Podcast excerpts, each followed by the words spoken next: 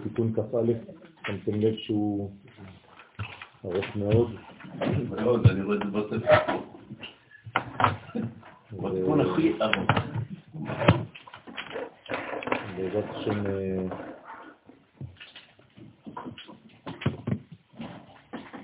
אנחנו עסוקים בכל מה שקשור לאותיות,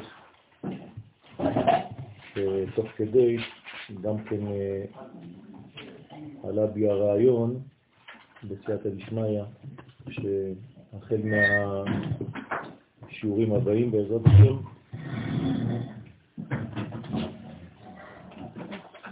אנחנו נצרף בעזרת השם את הלימוד של הרב קוק בסוף השיעור הזה, כלומר חצי שעה, שלושת רבעי שעה בסוף שיעור תיקוני זוהר, אנחנו נתחיל משהו שאני עכשיו עובד עליו,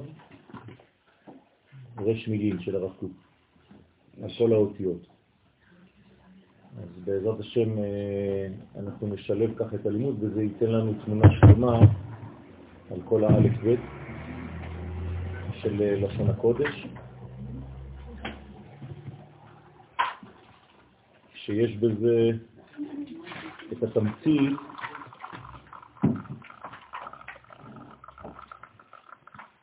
של כל הלבושים, כל הכלים שדרכם הקדוש ברוך הוא מופיע בעולמנו. שהרי כל האותיות הן בעצם מהוות כלים להולכת האור, להבאת האור, מן העולם העליון שנקרא עולם האותיות, על מדעתה, אנחנו קוראים לזה עולם הבא, אבל התרגום הפשוט זה עולם האותיות, עלמא דעתה, אל עלמא דן, אל העולם הזה, הכל דרך אותיות. אנחנו חושבים באותיות, מדברים באותיות, ומחלקים רגשות ומסרים דרך האותיות. זאת אומרת שזה הכלי המרכזי ביותר בחיינו, לכן האדם נקרא מדבר, רוח ממללה, שדרך האותיות אנחנו בעצם מעבירים את המסרים האלוהיים, וזה בכלל מה שאנחנו צריכים לעשות גם ביחס לאומות העולם, תהילתי יספרו, הכל עניין של סיפור, ודרך חיתוך האותיות אנחנו מצליחים לעשות זאת. יש גם צלילים, יש גם תמונות, לא רק אותיות. זה רק אותיות, הכל אותיות. גם מה שאתה רואה, גם הצלילים. עכשיו אמרת צלילים, אמרת צדיק למד יוד, למד יוד. אבל כי אני צריך להגיד את זה בצורה של דיבור, לא, גם כשאתה חושב, אתה חושב אותיות. כל דבר שאתה חושב זה כבר אותיות. ברגע שאמרת יש צלילים, יש דמויות, מה אמרת? אותיות. הכל אותיות, אין משהו אחר. עכשיו, אחרי זה אתה מלביש על זה עוד מיני דברים, ומה שאתה מלביש זה עוד אות. זאת אומרת שעיוור יכול לראות את הצבעים? עיוור הוא כבר עיוור, הוא כבר עין, וו, רש. וכשהוא רואה צבעים הוא רואה צדיק ב', עין, י', מ'. הטבע שאתה רואה בחוץ זה רק תוצאה של צדיק עין, של צדיק ב', עין, י', מ'. זאת אומרת שאם אתה מבין את התוכן הפנימי, אתה יכול במרכאות לדלג על כל מה שאנחנו עושים פה. הרי אתה לא צריך uh, לפתוח עיניים כדי לראות. בחלום אתה לא רואה עם העיניים שלך, נכון? ובכל זאת אתה חולם, אז מי רואה? אז אין מושג כזה יותר צבעים. כן. זאת אומרת, אין בכלל עיוורון, זה משהו אחר, זה דבר חיצוני. בפנימיות זה נקרא סגין האור. עוד יותר אור. כן? אז אנחנו צריכים להבין שהכל אותיות, והקדוש ברוך הוא ברא את העולם באותיות. אנחנו עסוקים כאן בעצם בבריאת העולם, ספר בראשית, המילה בראשית, שזה כל תיקוני הזוהר, וכל הניקודים, וכל הטעמים, וכל התגים, וכל זה בעצם נכלל בתוך האותיות, בעלמא דעתו, עולם הבא. שמגיע לעולם הזה, בינה ומלכות. לכן אנחנו עסוקים בדבר הרציני ביותר, התוכי ביותר, שדרכו בעצם אנחנו עושים את כל חיינו, וכל המהות שלנו כבני אדם עוברת דרך ההשתלשלות הזאת של מחשבה, דיבור ומעשה. שוב פעם, הדיבור מחבר בין מחשבה למעשה. ולכן הלימוד הזה הוא לימוד מאוד מאוד עקרוני, מאוד מרכזי בחיינו, וצריך כמה שיותר לתפוס את הדברים ולהפנים אותם. אז אה, הגענו בפעם שעברה, אני לא זוכר את המילה שקדמה, אם יש למישהו את הדף, עליהם הכתר, הוא ממשיך פה. מה היה לפני כן? הנה, יש לי. אז אה, דיברנו בעצם אה, על אדוני מלאך גאות לבש, והגענו לקטע של אה, נשאו נערות השם, נכון? שזה שתי אותיות י' של האלף, האלף בנויה משתי אותיות י', י' עליונה וי' תחתונה, כלומר רעיון וביטוי של הרעיון, דרך הו', וקראנו לשתי היהודים כנפיים. נכון? כנפי יונה, הכנפיים של הגוף. זה הגוף, זאת כנף וזו כנף. כנף רעיונית, כנף ביצועית. ולכן אנחנו מעלים בעצם את התפארת אל המקום העליון, וזה בעצם עליית החסדים של חסד גבורה תפארת, כדי להגדיל את הכתר חוכמה ובינה. אז כל זה עולה בגמטריה 26, ככה הוא אומר פה, לחושבן שמד הוויה, כלומר לחשבון שם השם, שבכתר חוכמה, בינה ודעת. ולכן כשזה מצטרפים יחד, כולם, הם מעלים עד הכתר, ואז כצלקין על גתפיו, כאשר החסד של החסד והחסד של הגבורה מעלים את החסד של התפארת, כן, הכל חסדים, על הכנפיים עד הכתר, שזה אירנטין, לקבל עליהו עילת העילות. כלומר, משם הם מקבלים את עילת העילות, כלומר את ספירת הכתר, שהיא אותה ספירה למעלה מחוכמה ובינה, כנודע, בנחית על גביו שיורד עליהם הכתר. אז הנה, עכשיו אנחנו עליהם הכתר. את הכתר נוחת בעצם על המדרגה שעלתה. למה? כי כשיש מאמץ ממטה למעלה, אז יש אה, תגובה ממעלה למטה.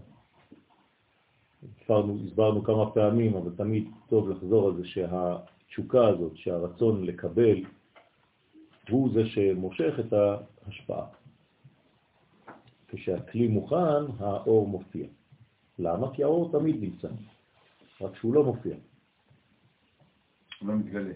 כן. לכן, ברגע שיש כלי, כן, אז הוא מופיע.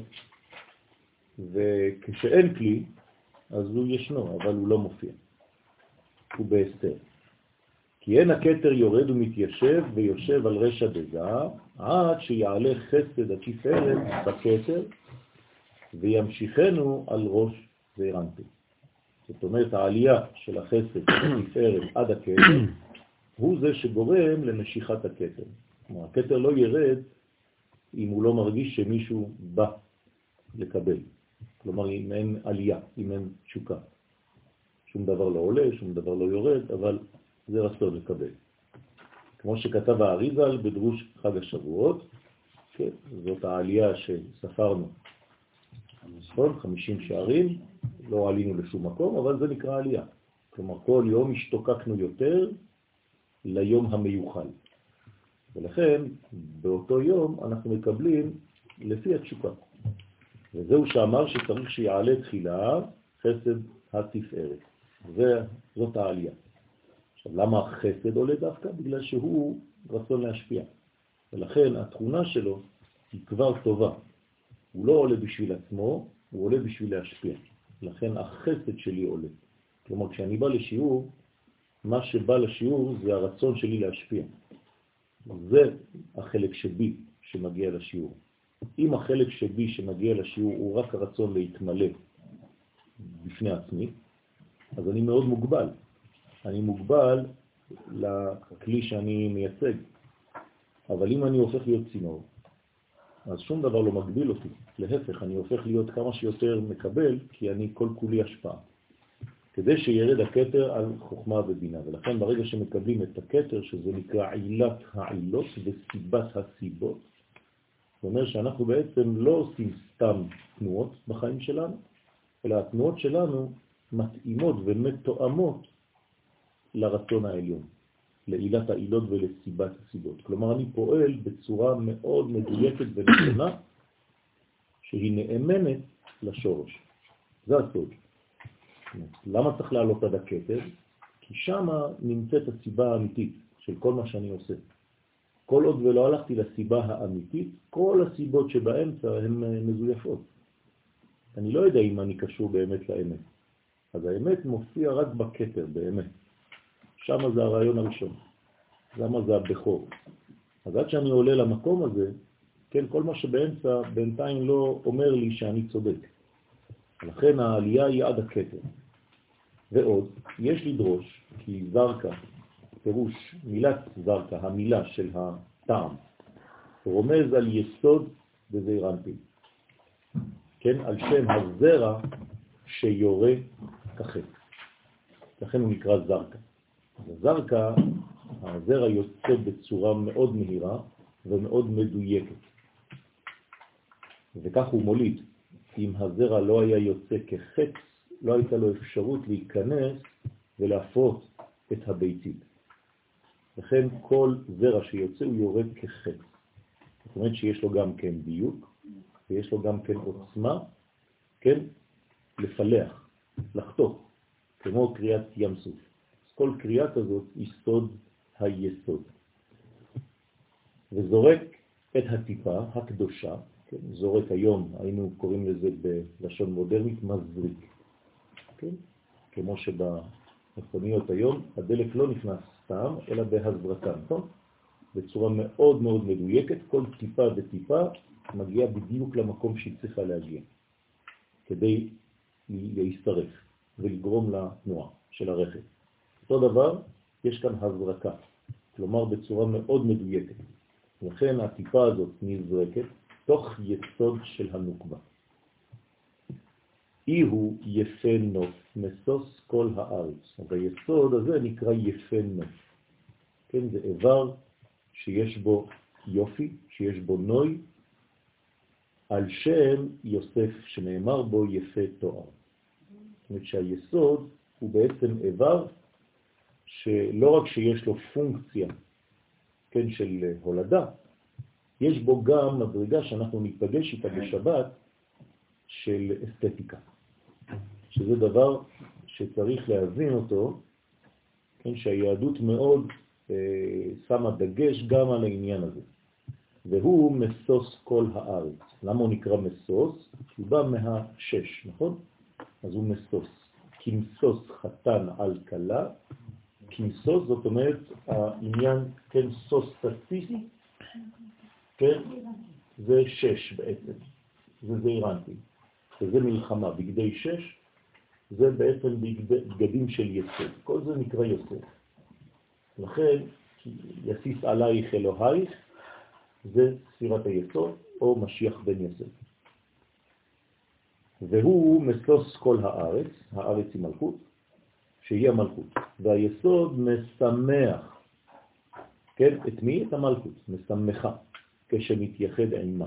זאת אומרת, הגבר צריך לשמח את אשתו. לשמח זה לא רק לספר לה בדיחות, אלא השמחה של האישה היא כשהיא בעצם בייחוד, דרך היסוד הזה. כלומר, יש לו פונקציות שונות ומורכבות מאוד. הוא לא רק פונקציה של נתינת חיים, הוא גם פונקציה של עונד, פונקציה של חיות, של שמחה, ושל הרבה מדרגות של יופי. זאת אומרת, יש לו הרבה הרבה תכנים לאותו יסוד, ולא סתם אה, כלי של הולדה, אי הוא זין היסוד נרמז בזין של זרקה. אז האות זין היא בעצם האות הפותחת את המילה זרקה, כלומר יורה כחץ, ולכן האות זין היא בעצם המדרגה הזאת. למה? כי האות זין היא בעצם אותיות שמונחת על ו'. כלומר, זה הטיפה של הזרע שבראש הגבייה. ולכן הזרע יוצא בעצם מפה, זאת הנקודה שהוא מעביר. כן, והוא יום השביעי, ולכן הוא נקרא יום השביעי. כלומר, אמרנו שיום השביעי הוא בעצם מדרגה של נשמה על שישה ימים, נכון? של ימות השבוע. ובעצם מפה אני צריך למצוא את השמונה. אתם זוכרים שהשמונה היה בעצם, כשהבנתי שהוו שקדמה של ימות השבוע, מתחברת עם הזין. ואז זה בונה לי חטא שזה בגמטריה שמונה. לכן הוא יום השביעי, כי הוא ספירה שביעית מבינה ומטה. אם אני סופר מהספירות בינה, חסד, גבורה, תפארת, נצח, קוד, יסוד, אני מגיע לשבע. אז בעצם היסוד הוא שבע, אבל הוא שמונה ביסודות. ולכן יש לו בניין מאוד מאוד גדול. למה הוא גם שבע וגם שמונה? כי הוא מחבר בין העולם הזה לבין העולם הבא. ליתר דיוק, הוא מביא את העולם הבא לעולם הזה. מה זה תינוק? עולם הבא שירד לעולם הזה. אז מאיפה בא התינוק? מאותה טיפה. כלומר, מה הביאה איתה הטיפה? את העולם הבא. כלומר, אותיות. עלמא דעתה, עולם האותיות. עכשיו זה בצורה של תינוק. אז מה זה תינוק? אותיות. בדמות של גוף. ולכן אם אני יודע את הסוד של התינוק הזה, אני יודע לתת לו את השם המתאים לו, כי זה אותיות. ולכן אני מחכה עד יום הברית כדי לתת לו את השם המתאים, כי הוא בא מעולם הבא, הוא בא לתרגם משהו, הוא בא לתת לנו מסר. אז אני אבא ואימא, כמו נביא, יש לי רוח הקודש כדי להבין בדיוק את השם של התינוק הזה, כי יש לו עכשיו בעולם הזה מסר לעולם. והמסר הזה יכול לעבור רק דרכו. אם הוא לא יביא את המסר הזה, צריך למצוא חד ושלום מישהו אחר שיעשה את העבודה במקומו, וזה דבר חמור מאוד, כי זה אומר שהוא כבר לא... הוא כבר לא רלוונטי, חד ושלום. לכן צריך להיזהר מאוד לא לאבד, כל אחד מאיתנו, זה התינוקות, אנחנו התינוקות הללו, כן? לא לאבד את הזהות שאנחנו, בצורה שלנו, באפשרות שלנו, בזווית, ראייה שלנו, אמורים להביא לעולם. אז אסור לי להיות חיקוי של מישהו אחר, גם לא של הרב שלי. ואמר, ודעת צדיק, וזהו היסוד, כן, הוא נקרא צדיק, הוא היסוד.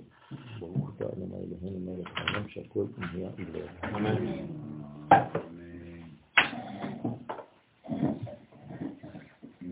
נאמן למקור.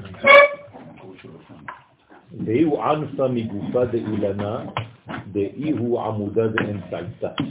לכן הוא ענף מגוף האילן, שהוא התפארת. נכון? התפארת זה הקו האמצעי,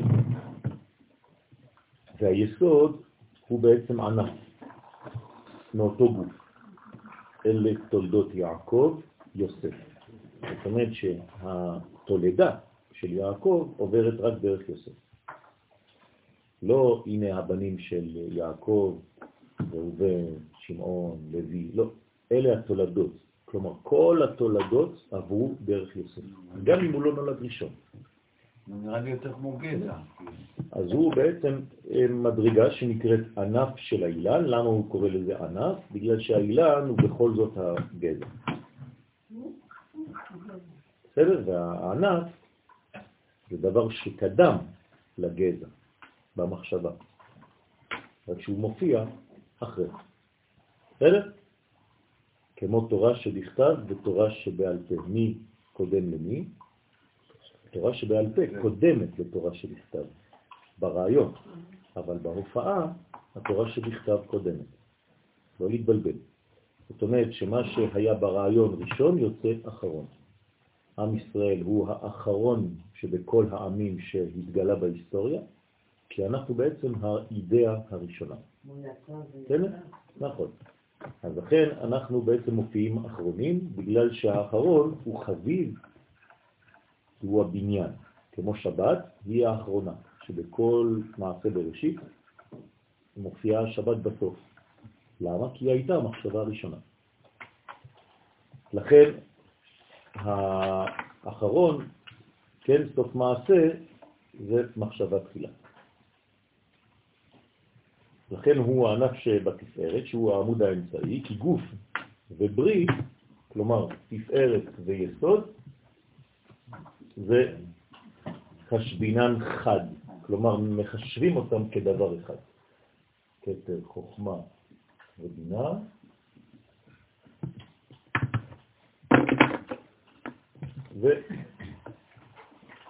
וחסד גבורה תפארת, נצח והוד ויסוד. כל זה נקרא גוף. למרות שמפה ומטה אנחנו כבר מחוץ לגוף. זה נקרא, זה נקרא רגליים, כן? זאת אומרת שהנצח וההוד הם כבר בונים, כן, את המדרגה התחתונה. על כל פנים, גוף וברית חשבינן חד. לכן כתיב יפה נוף. למה נקרא יפה נוף? בגלל שהוא בעצם כל היופי של הגוף של האילן, הגוף הזה נקרא נוף. אז הוא היופי של הנוף.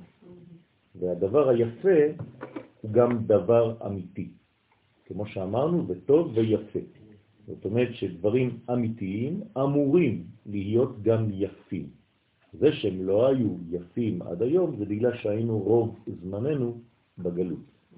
ובגלות אנחנו לא רואים את היופי, כי היופי נעלם. מחורבן בית המקדש כל היופי נעלם מן העולם, שהרי בית המקדש נקרא נויו של עולם, יופיו של עולם. ולכן היופי נעלם.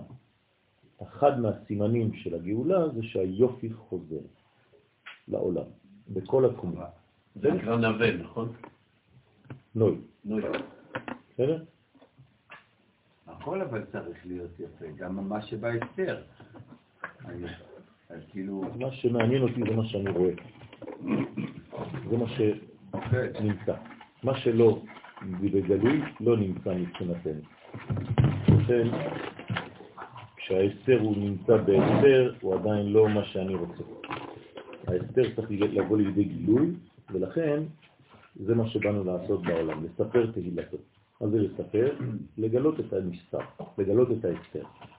לכן התורה הזאת היא תורה חשובה ביותר, כי היא מגלה בעצם את האלוהות יותר ויותר בעולם.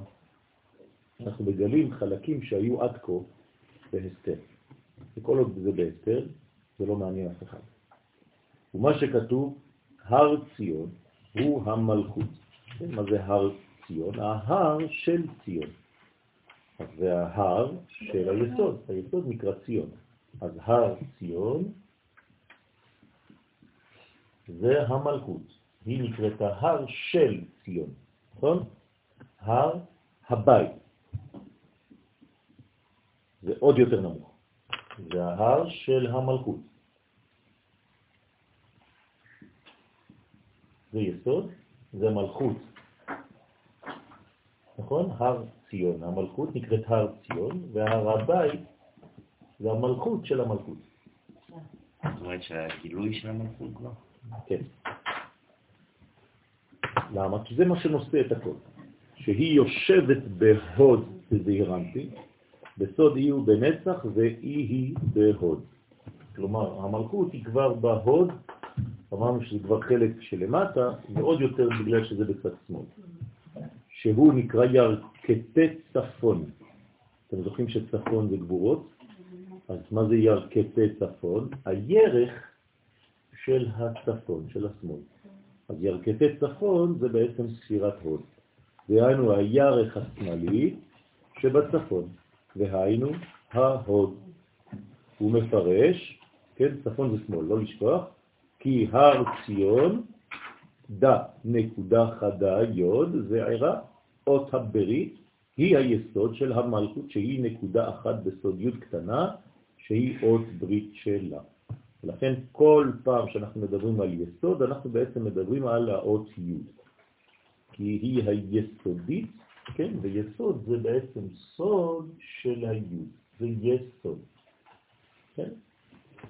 ואמר, עוד, ועלה איתמר, ועל המלכות נאמר בעלייתה, פנים בפנים, מן הנהי שלו עד התפארת, נשאו נערות השם. כלומר, כל העלייה הזאת, זה נקרא נשאו נערות השם. נשאו נערות כולם, ולא כולם, כן? אני שומע הרבה אנשים ששרים נשאו נערות כולם. זה לא נשאו נערות כולם, זה נשאו נערות כולם. את הקול שלהם הם מנשאים ונושאים. הוא מפרש, ומה העניינו, ומה הם נהרות הללו הנושאים אותה, ואמר ירכתי צפון, כלומר מי מאפשר לה גם לעלות? הרי אם הסירה הזאת מאפשרת להיות ציר כלפי מטה, היא גם כן ציר כלפי מעלה, נכון? כי היא מקשרת תחתונים ועליונים, אז לכן זה נקרא נצח והוד. ולפי שנוטה המלכות יותר לצפון, כי היא צד שמאל, גם היא שמאלית, המלכות, מלכות היא בצד שמאל, היא נוטה לשמאל, נכון? אז היא יותר קרובה לספירה הזאת, שגם היא נוטה לשמאל. אז תמיד נקרא אי-היא בהוד, ואי-הוא בנצח. כלומר, הוא נוטה לימין וגם הוא נוטה לימין. אז הוא יותר קרוב לנצח, והיא המלכות קרובה יותר להוד. יסוד נוטה יותר לחסד ו... כן, כי הוא משפיע עדיין. עכשיו, המלכות, אם היא נוטה לשמאל, יש בעיה גם, היא רק גבורות, איך היא תמשיך להשפיע? אתם מבינים את השאלה? כן. פשוט מאוד, הוא צריך למתק אותה. לכן הפונקציה של הגבר בבית זה למתק את אשתו. בסדר? כדי שהיא תהפוך להיות משפיעה ולא רק מקבלת. אז זה נקרא ייחוד ראשון, ביאה ראשונה. בביאה הראשונה הוא רק עושה אותה כלי, כלי למה? לנתינה, לכל הנתינות.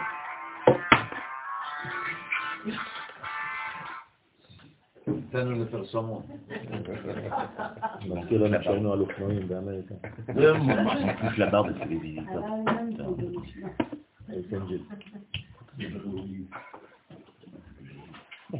עם כל הקעקול. טוב. לפי שנוטה המלכות יותר לצפון, שהוא ההוד כנ"ל. לכן נקט קרא ירכתי צפון, זה נקרא ירכתי צפון, והוא הדין הנצח שבדרום. אותו דבר, כן, נצח הוא בדרום. אם היא בצפון, הוא בדרום. מי היה בדרום? המנורה בבית המקדש, אתם זוכרים? פרשת בעלותך. אז לכן אנחנו נמצאים בפרשת בעלותך, מדברים על המנורה היא פה, היא בעצם מאירה, כן, מהחלק הזה, מהנצח, ולכן היא נצחיות. ולכן היא הנצח שבדרום. למה הוא נקראת נצח? כי היא בעצם מנציחה את כל הקומות העליונות בהביאתם, אותם, למטה. אז היא ממשיכה את הכל והיא מנציחה את הכל. כשהקדוש ברוך הוא אומר ניצחו מבניי, אז הוא מתכוון לזה. כן. שאלת שאלה.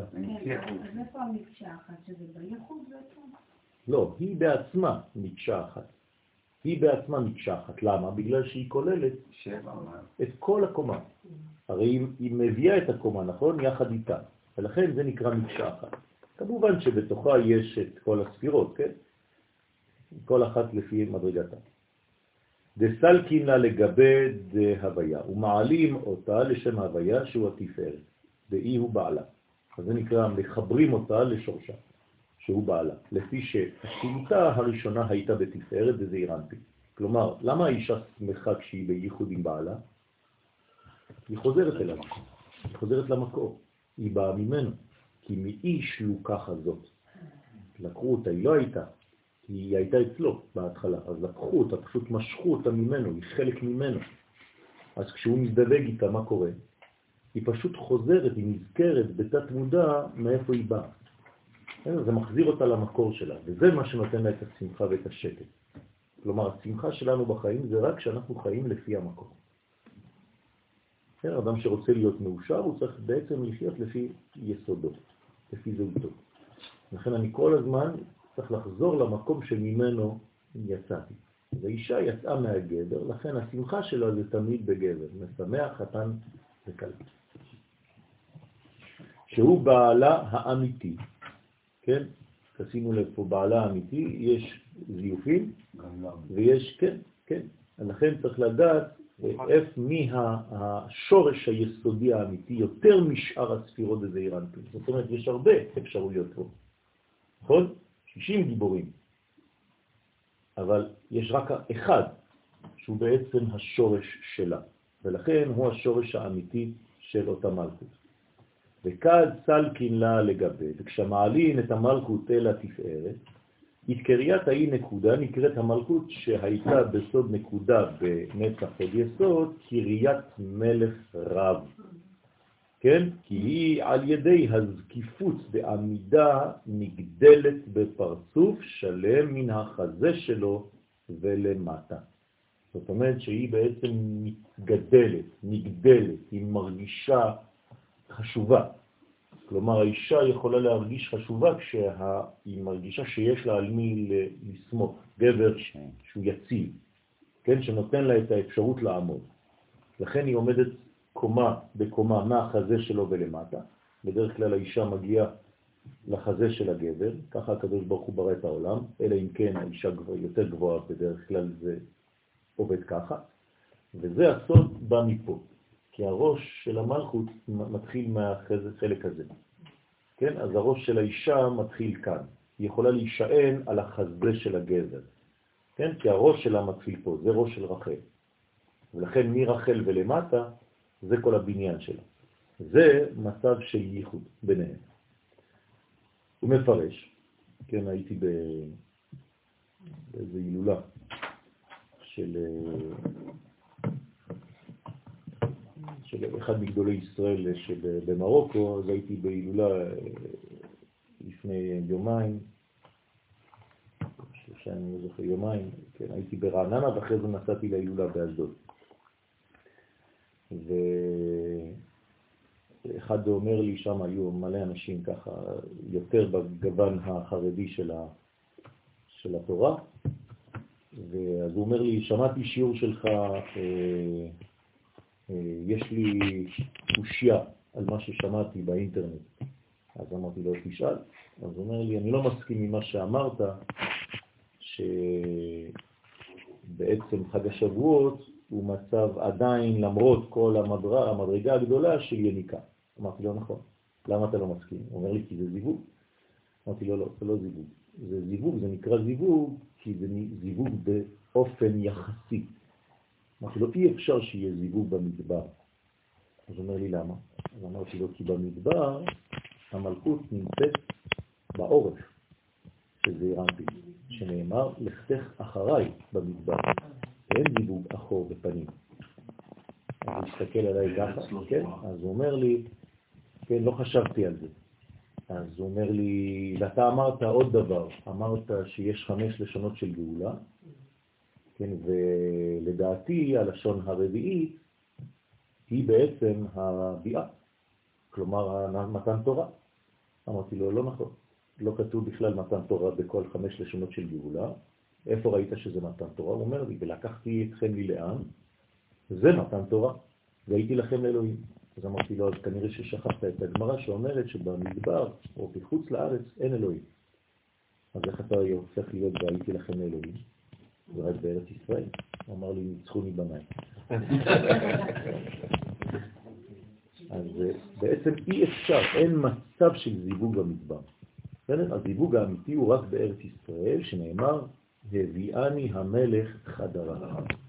בסדר? זה ארץ ישראל. ולכן, מפרש, אז למה אנחנו קוראים לזה זיווגים וזה? זה הכל יחסי. זה לא זיווג אמיתי, זה לא בניין אמיתי, הכל ביחס. הוא מפרש עוד בהאי זימנה, וסלקת ההיא נקודה בקרן ירחה, באותו הזמן שעלתה נקודת המלכות מן היסוד וזעיר אנפין, בשתי ירחיים שהיו נצח והוד שלו, מקבלים לה טרן דרועים. אז מקבלים אותה השתי זרועות. כלומר, כשהזכר מקבל את הנקבה שעלתה, הוא מחבק אותה, נכון? שמאלו תחת לראשי, וימינו תחבקני. שהם החסד והגבורה. כן? עכשיו, השמאל תחת הראש, והימין יותר למטה, כבר בגוף, אה, משהו כזה. כן? אז השמאל של הגבר מחבק את הראש של האישה, והימין, את החלק היותר תחתון, שהוא בעצם כבר הגוף. וזה החיבוק. כי אחר הזקיפות בברכת אבות, אז אנחנו עכשיו בעמידה, נכון? שזה בעצם כל הייחוד של עולם האצילות. אז אחרי הזקיפות, שאנחנו בעצם חוזרים ומתקפים, של ברכות של האבות, מיד בברכת אתה גיבור הוא סוד שמאלו תחת לראשי. אתה גיבור זה השמאל. אז איפה זה? תחת לראשי, נכון? אז אתה גיבור לעולם השם. ובברכת אתה קדוש הוא כבר סוד וימינו תחבקני. אז בסידורים שלכם, כשאתם מגיעים לאתה גיבור, אתם יכולים לכתוב שם בקטן, שמאלו תחת לראשי, ולחשוב על זה. וכשאתם מגיעים לאתה קדוש, כן? ושמך קדוש, אז אתה כותב שם, וימינו תחבקני. וכך בונים סידור. זאת אומרת, הסידור הוא לא רק מה שכתוב שם בדפוס, אתה יכול לבנות את הסידור של עצמך. ובסוף חייך יש לך סידור שלך. ואפשר להדפיס עוד סידור עם הכוונות שאתה הבאת. ככה בונים סידורים. מה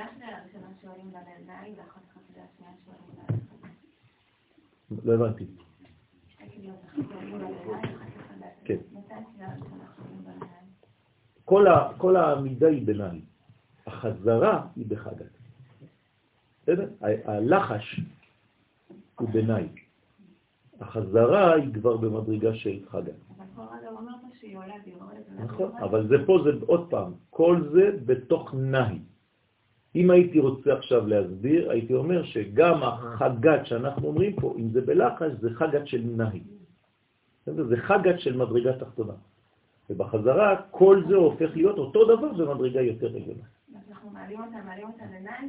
לא- כן, לא- כן. לא כי כל העמידה זה זעירנטין ומלכות. זהו. בסדר? תפילה לענייה. תפילה זה מלכות. לכן אין, זה, זה ברוך אתה השם י' כו' ופה. כל העמידה זה פה. אנחנו לא עולים למדרגות יותר עליונות. רגע, פה אני רוצה להגיד את פה זה אומר גם שיש את אה, חגת, לא רק את. נכון, לכן אמרתי, זה בחזרה. וגם כשיש חגת בלחש, זה חגת של החלק התחתון, ואחרי זה חגת של החלק העליון. הרי בכל מדרגה יש חגת, גם לתינוק שנולד יש לו חגת, נכון? אבל זה חגת של תינוק. בסדר? הייתה עוד שאלה?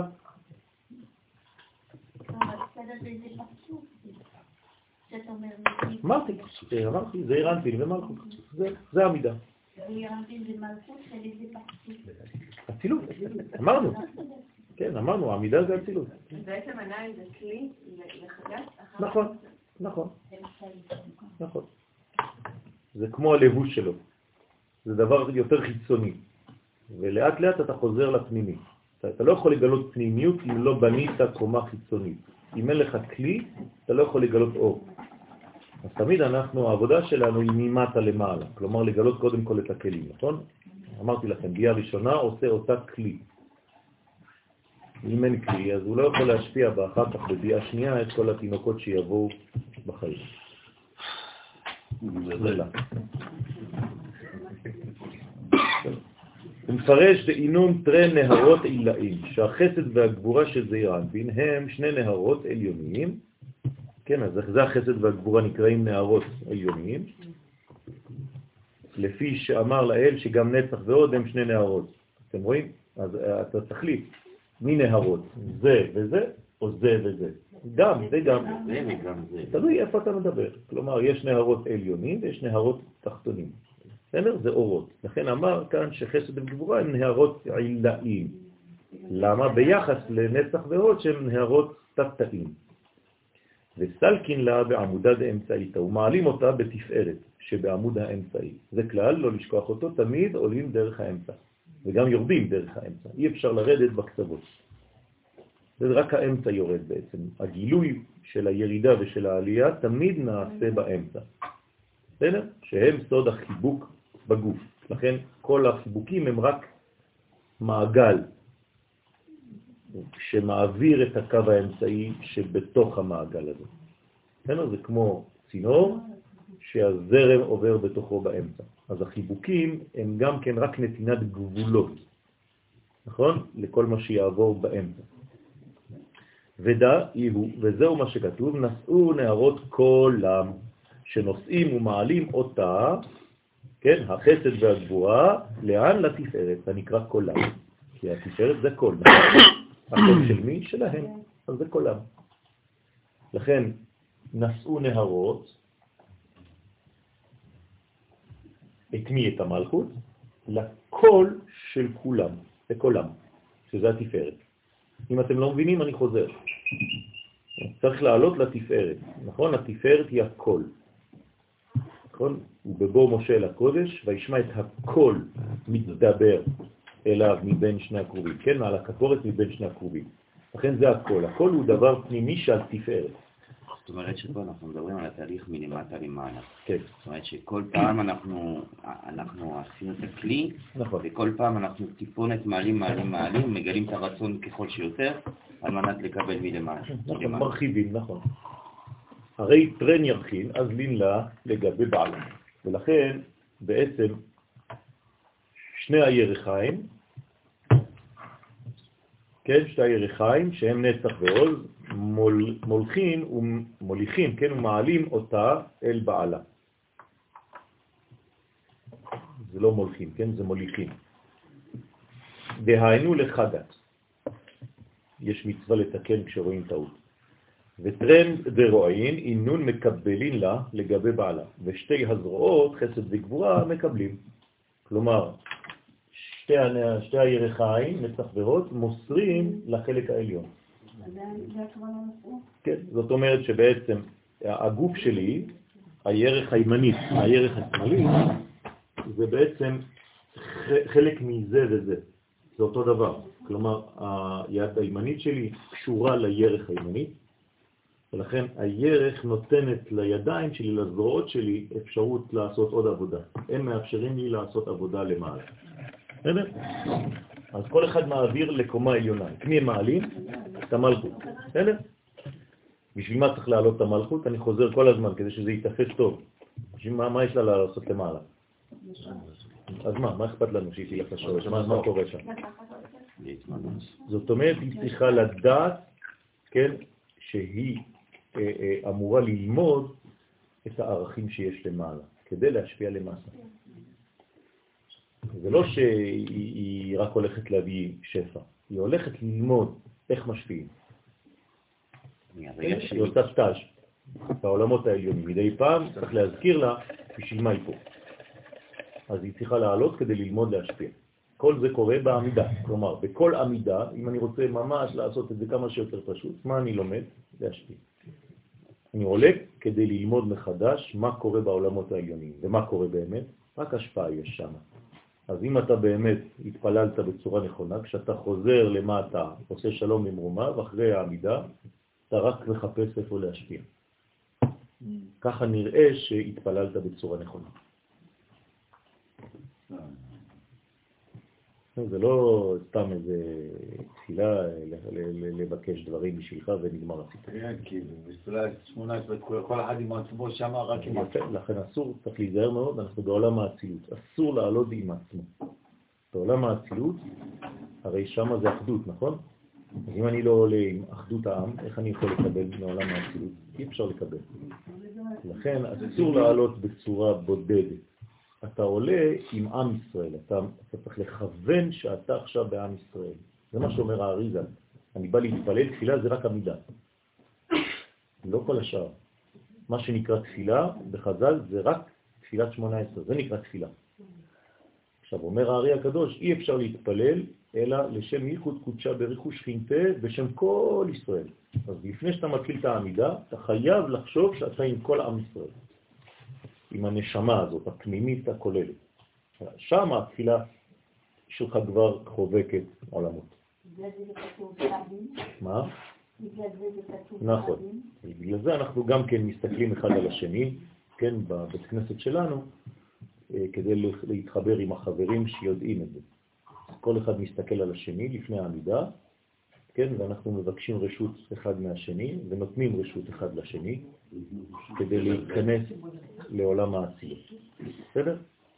אז אה, מי שלא מבין, הוא מסתכל עלינו, הוא אומר, מה הם עושים? כן, אז אנחנו כן עושים תנועות ככה ואומרים, אה, נכנסים יחד. אפשר לעשות את זה גם כן כשאתה כאילו במקום שאף אחד לא מודע לזה, כן. פשוט לתת כן. מבט. כן, זה מה שאומר. הבן חי, בדיוק. הוא אומר, גם כשאתה לבד אתה צריך לעשות את התנועה הזאת, כדי לכוון גם למי שלא איתך. יש לי חבר שגר ב- בירושלים, בבקה, ובגלל שהוא היה גר פה שנים אה, ראשונות שהגענו לארץ, והוא למדנו את זה ביחד, אז הוא גם כשהוא שם הוא עושה את זה לבד, מסכן. הוא אומר, אני תמיד חושב על כל החבר'ה. כן. לכן, אה, זה מה שמעלה את הכל. וטרנד דואין עינון מקבלים לה לגבי בעלה, אנחנו ארבע שורות לפני הסוף, אז רואות חסד וגבורה מקבלים אותה אל בעלה, את, אל בעלה בסוד החיבוק. ובגין דאו בשביל זה תראה נהרות יתמר בהון, שני נהרות, שני נהרות נאמר בהם, נשאו נהרות השם. מה זה נשאו נהרות השם? השם זה תפארת, נכון? י' כו' כנגד עלייתה בחגה. וטרן תניאנין ושני נהרות השניים, דהיינו יישאו נהרות, כן, הם כנגד עמידתה בנצח והוד. אז יש נשאו נהרות השם, נשאו נהרות קולם, יישאו נהרות דוח ים, אתם זוכרים שדוח ים זה למטה. אז לכן יש בעצם חסד וגבורה, ואחרי זה יש נצח והוד. ועוד, איתמר בה, ליקון, חיתו, ועוד נאמר במלכות עניין עלייה וירידה. כגב נהגה באופן זה שמפרש להלן. עכשיו, מה זה הירידה, עלייה והירידה? תמיד יש עלייה וירידה. תשימו לב שזה תמיד באופן הזה, נכון? בסדר הזה, עלייה וירידה. אנחנו תמיד מדברים על אה, ירידה לצורך עלייה, נכון? על פה זה עליות לצורך ירידות, ככה זה בקבלה. כלומר, כל העליות שלך זה רק לצורך ירידות. כלומר, להשפיע. זה מה שיש למקובל בראש. בסדר? רק השפעה. זה מה שהוא צריך להיבנות. קלקין לה לגבי עמודה דאמצעיתה, כשמעלים אותה אל התפארת שבעמוד האמצעי, כלומר כשמעלים את המלכות אל התפארת, אל בעלה, אל היסוד שלה, אל השורש שלה, בקו אמצעי, דהיינו במלך, עוזר, ומושיע, ומגן, כן, מה הוא עושה לה? לא, תראו, תראו מה הוא עושה לה, כתוב, עוזר, מושיע ומגן, הנה הפונקציה של הגבר. בסדר? הוא צריך לעזור לה, להושיע אותה ולהגן עליה. בסדר? זה מה שעושה. שאז מתלבשים בה הנהי דאימה. מה זה להושיע? להושיע זה לגאול, גאולה. הוא מוציא אותה מהבדידות. כן, אם היא לבד, אז הוא מוציא אותה מהבדידות. הוא נותן לה אור, נותן לה שמחה, כמו גאולה. מה זה גאולה? זה כשהקדוש ברוך הוא מתייחד איתנו. נכון? כמו גבר שמתייחד עם אשתו, הוא גואל אותה. לכן, מושיב יחידים, כתוב מושיבים, מושיב יחידים ביתה. לכן, אסירים בקושרות. זאת אומרת שאדם שהוא לא נמצא במדרגה הזאת הוא קשור, הוא כאילו בגלות. אז זאת, זאת הגאולה שלה. לגאול אותה זה להעביר לה את היוד. מה זה לא? עכשיו, כשהוא נותן לה, הוא עוזר לה, הוא מושיע אותה והוא מגן. איך הוא עושה את זה? לא, לא רק חיבוק. הוא נותן, מאיפה יש לו את זה? מהאימא. לכן זה בעצם החלק המדרגה הזאת, שמה? בנהי דאימא. זה החלק התחתון של אימא שנותנת לגבר את הכוח לעשות עוזר ומושיע ומגן למלכות. בסדר? כלומר, גם הוא בעצם, מאיפה הוא מקבל את האורות שלו? מאימא שלו. אני אתרגם את זה, כן, והשם יכפר. כן, אני, אני מנסה להביא לכם את זה כמה שיותר במובנים פשוטים. מאיפה הגבר יודע מה לעשות לאשתו? ממה שהוא למד מאמא שלו. בסדר? אימא שלו מלמדת אותו מה אישה צריכה. לכן גבר שיודע לטפל באשתו זה בגלל שהוא ראה דוגמה אצל האימא העליונה. ולכן, אז מתלבשים בה, במלכות, הנהי דאימא, כלומר הוא עוטף אותה באימא שלו. בסדר? אתם עכשיו מבינים למה אה, כששרה נכנסה לאוהל, כשרבקה נכנסה לאוהל, אז הוא ידע שזו היא. כי בעצם האימא, אה, אותו דבר, היא ראתה שהנר דולק, זה, זה, זה ממשיך, זה אימא שלו, זה המשכיות של אימא שלו. לכן הוא נתן לה, הוא מעביר לה את המדרגות של אימא. בשנים קודמות היינו נוהגים לתת את הטבעת של אימא לאישה. אתה מעביר כאילו המשכיות. ועל ידי זה היא נגדלת. כנ"ל בהגמרא רואים שיש דקה של יחסים לא, לא, לא טובים בין האימא של הבעל וה... נכון, זאת הבעיה. רציתי בול לדבר על זה בדיוק כששאלת את השאלה. כשהעולם לא עובד בצורה טובה, אז יש בעיות עם החמים והחמות וכל הדברים האלה. כל אחד חם על השני. כן. אבל זה לא נכון לחיות בצורה כזאת. אבל זה סימן של אחד הסימנים של ביאת המשיח. לא, לא זה, זה סימן לא טוב. זה, זה, לצערנו, כשזה ככה, בת קמה בחמותה, זה לא טוב. זה לא סימן טוב, זה בגלל שהחמה לא מבינה את הילדה, והיא נותנת אה, אה, יותר אה, כוח לבן שלה. זה לא נכון, זה לא בניין נכון. החמה צריכה לתת לבן כן, כוח לבנות את אשתו. כי היא, האימא שלו, היא בעצם כמו אשתו. במרכאות, כן, אשתי צריכה להסתכל על האישה של הבן שלנו, כאילו היא ההמשך שלה, ולא איזה מישהי שבא לגנוב לה את הבן. זה מה שקורה לאימא שלא יודעת. בעצם היא מעבירה כן. אליה את ה... אז מה, מה קרה לנו? בגלל שאין נתינה אמיתית, אין השפעה, אז הכל אגואיזם. הבן שלי שייך לי, אף אחד לא ייקח לי אותו. כן. אם אני, לוק... אם אני תופס את המציאות בצורה כזאת, הכל מעוות. כלומר, מה האישה אומרת? היא לקחה לי את הבן. סתם שיגעון של... זה לא... זה לא... עוד פעם, ההרגשה הזאת זה בגלל שבנינו את זה בצורה לא נכונה. צריך לדעת לבנות את העתיד. לא, לא גנבו לך שום דבר. למה? כי זה לא שייך לך בכלל. הילדים שלנו לא שייכים לנו. הם רק מעבר דרכנו. אין לי שליטה על הדבר הזה באופן אבסולוטי, הקדוש ברוך הוא רק נתן לי להעביר אותם בעולם. בסדר? לכן על ידי זה היא נגדלת בכל שיעור קומת זעיר אנפין כולו ממש. זה מה שמגדל אותה. למה? כי עכשיו היא מקבלת מאמא. אז זה עושה אותה גדולה מאוד. כלומר, הוא שם אותה, את אשתו, כמו אימא שלו. שוב פעם, אם גבר לא יודע להתנהל, מה הוא אומר?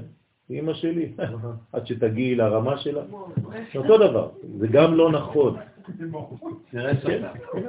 זה בדיוק העניין הזה. כלומר, אתה, אתה שם את האימא, אתה בונה את המלחמה. כן? ולכן, איתמר בה, ואז נאמר בה, נשאו נערות כל העם. רוצה לומר שנהי דאימא, אתם רק שתבינו, זה מלא פסיכולוגיה, רק אני מנסה לתרגם לכם את זה בלי להיכנס יותר מדי לפרטים, אבל זה, זה מה שכתוב, נשאו נערות קולם. רוצה לומר שנהי דאימא, העלו אותה בכל שיעור קומת זה הנקרא קול. כולם בעצם עוזרים לה לעלות, היא, היא כמו בת חדשה, היא המשכיות, כן? בסוף היא, היא אמורה להיות הבת של הקול, זה נקרא בת קול. אתה רוצה לשמוע בת קול, איך תשמע בת קול? בכל יום בת קול יוצאת מהר חורב ואומרת, 1, 2, 3. איפה הבת קול הזאת, אם אתה לא בנית אותה להיות הבת של הקול? אבל כד נחתים לה לגבי צדיק, אבל כשמורידים אותה אל היסוד הנקרא צדיק, והוא בחתימת הברכה של מגן אברהם, כלומר, אתה מחזיר אותה אחר כך למדרגה, אתה אומר מגן אברהם, מה זה מגן אברהם? מי זה אברהם? זאת אומרת שצריך להגן על מה? על החסדים. אם אתה לא מגן על החסדים, מגן אברהם, זאת החתימה, נכון? לא כתוב מגן יצחק מגן יעקב. למה מגן אברהם? כי בסופו של דבר זה הרעיון שאתה צריך לתת משם עם חסדים. אתה צריך להגן על החסדים של עצמך. זה עם גבורות. מה? ההגנה היא, נעשית אבל גבורות, אבל אם הגבורות הן חוסמות כליל את החסד, אז לא עשית לא כלום. יכול לעבור דרכם. כן. אומרים למישהו, תיזהר כשאתה נותן צדקה. מה הוא אומר? לא נותן יותר. לא אמרו לך לא לתת. אתה צריך לתת, אבל רק תיזהר. אנחנו מתרגמים הכל בקיצוניות. ככה זה אצלנו, כי אנחנו קטנים. אז אתה אומר, לא אהבתי, אז, אז לא יהיה לך יותר, לא, אני לא אעשה לך יותר. למה? לא אמרתי את זה, תשים קצת יותר סוכר, לא אמרתי משהו אחר. זה אותו תהליך עם האבא והבת שלו. כן, אותו דבר. אבא יצאת ברתה. שאז מסתלקין ממנה הנהי דאימא, עכשיו, כשהיא יורדת היא חוזרת, אז מסתלקין ממנה הנהי דאימא. למה?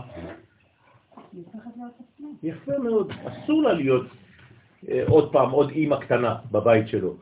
היא עצמה, רק היא למדה מאימא משהו, עכשיו היא חוזרת לזהות שלה. אל תהפוך אותה לאימא שלך. בסדר? היא למדה מדרגות, עכשיו כשהיא חוזרת למקום שלך זה אישה. ולכן חוזרת ומתמעטת עד שנשארת נקודה תחת היסוד. כלומר, היא חוזרת למקום שלה נקודה תחת היסוד, שהיא שיעור העטרה שבו. זאת אומרת, עטרת היסוד שלו. היא באה משם. היא הייתה בעטרת היסוד שלו. מאיפה היא בעצמה לומדת להיות אימא? אז זה זה שמעלים אותה. זה שהוא מעלה אותה, הוא מרים אותה עד למעלה, אז היא לומדת בעולם הבא איך להתנהל בעולם הזה. לכן אני אומר, הנה, אנחנו פה, מה אנחנו עושים? כל ה- זה, לא רק בבית עם אשתי ועם חמתי, ו... לא, פה, פה, אתה לומד פה עכשיו, מה אתה רוצה עכשיו פה? אתה לומד מה קורה בעולמות העליונים, נכון? זה נקרא מה שקורה בעולם דעתה, בעולם האותיות, בעולם הבא. כשאתה יוצא מהשיעור הזה מחר בבוקר, מה אתה עושה? אתה פשוט יודע יותר איך להשפיע בעולם. כן? זה, זה מה שגורם ללימוד הזה, נכון? כתוב כל מי שלמד תורה בלילה, מה יש לו בבוקר? חוט של חסד. למה חוט של חסד? עכשיו אתם מבינים. כי זה המשכה, זה נתינה. לא כתוב חוט של אור, אנחנו לא יודעים לתרגם את זה, כאילו יש לו איזה מין אורה כזאת. לא, חוט של חסד. תשימו לב, הכל מדויק. כלומר, כשיצאת מהשיעור, מה אומר הרמב"ן באיגרת הרמב"ן? כשסיימת ללמוד, תחפש במה שלמדת, אם יש דבר שאתה יכול לקיים אותו. אז זה העניין. בסדר? למה דווקא בלילה? בגלל שבלילה אנחנו לומדים את התורה הפנימית, שזה עולם הבא. ביום זה זעירנטי. בלילה אנחנו בעולם הבא. לכן הלימוד בלילה הוא עולם עליון מאוד. ולכן כשאתה בעצם יוצא למדרגה, של ה- חוזר למדרגה של העולם הזה, של הזמן, פה אנחנו מעבר לזמן, אנחנו למעלה מהזמן. כשאתה חוזר לזמן, כן, מבחינתנו זה בחמש בבוקר, אז אתה ירדת, חזרת לעולם הזה. עכשיו תביא איתך את מה שלקחת. איתמר בה, אז נאמר בה, יישאו נערות דוח ים. אתם זוכרים, דוח ים זה למטה, זה יסוד ומלכות, דוח ים. שעל ידי הסתלקות של הנאי דאימה ממנה, כלומר, משחררים אותה מהאימא, עכשיו היא הופכת להיות היא עצמה, נעשה דחה וענייה. אז היא חוזרת למקום שלה של דחה וענייה. אז לכאורה זה דבר לא טוב, נכון? למה היא חוזרת להיות דחה וענייה?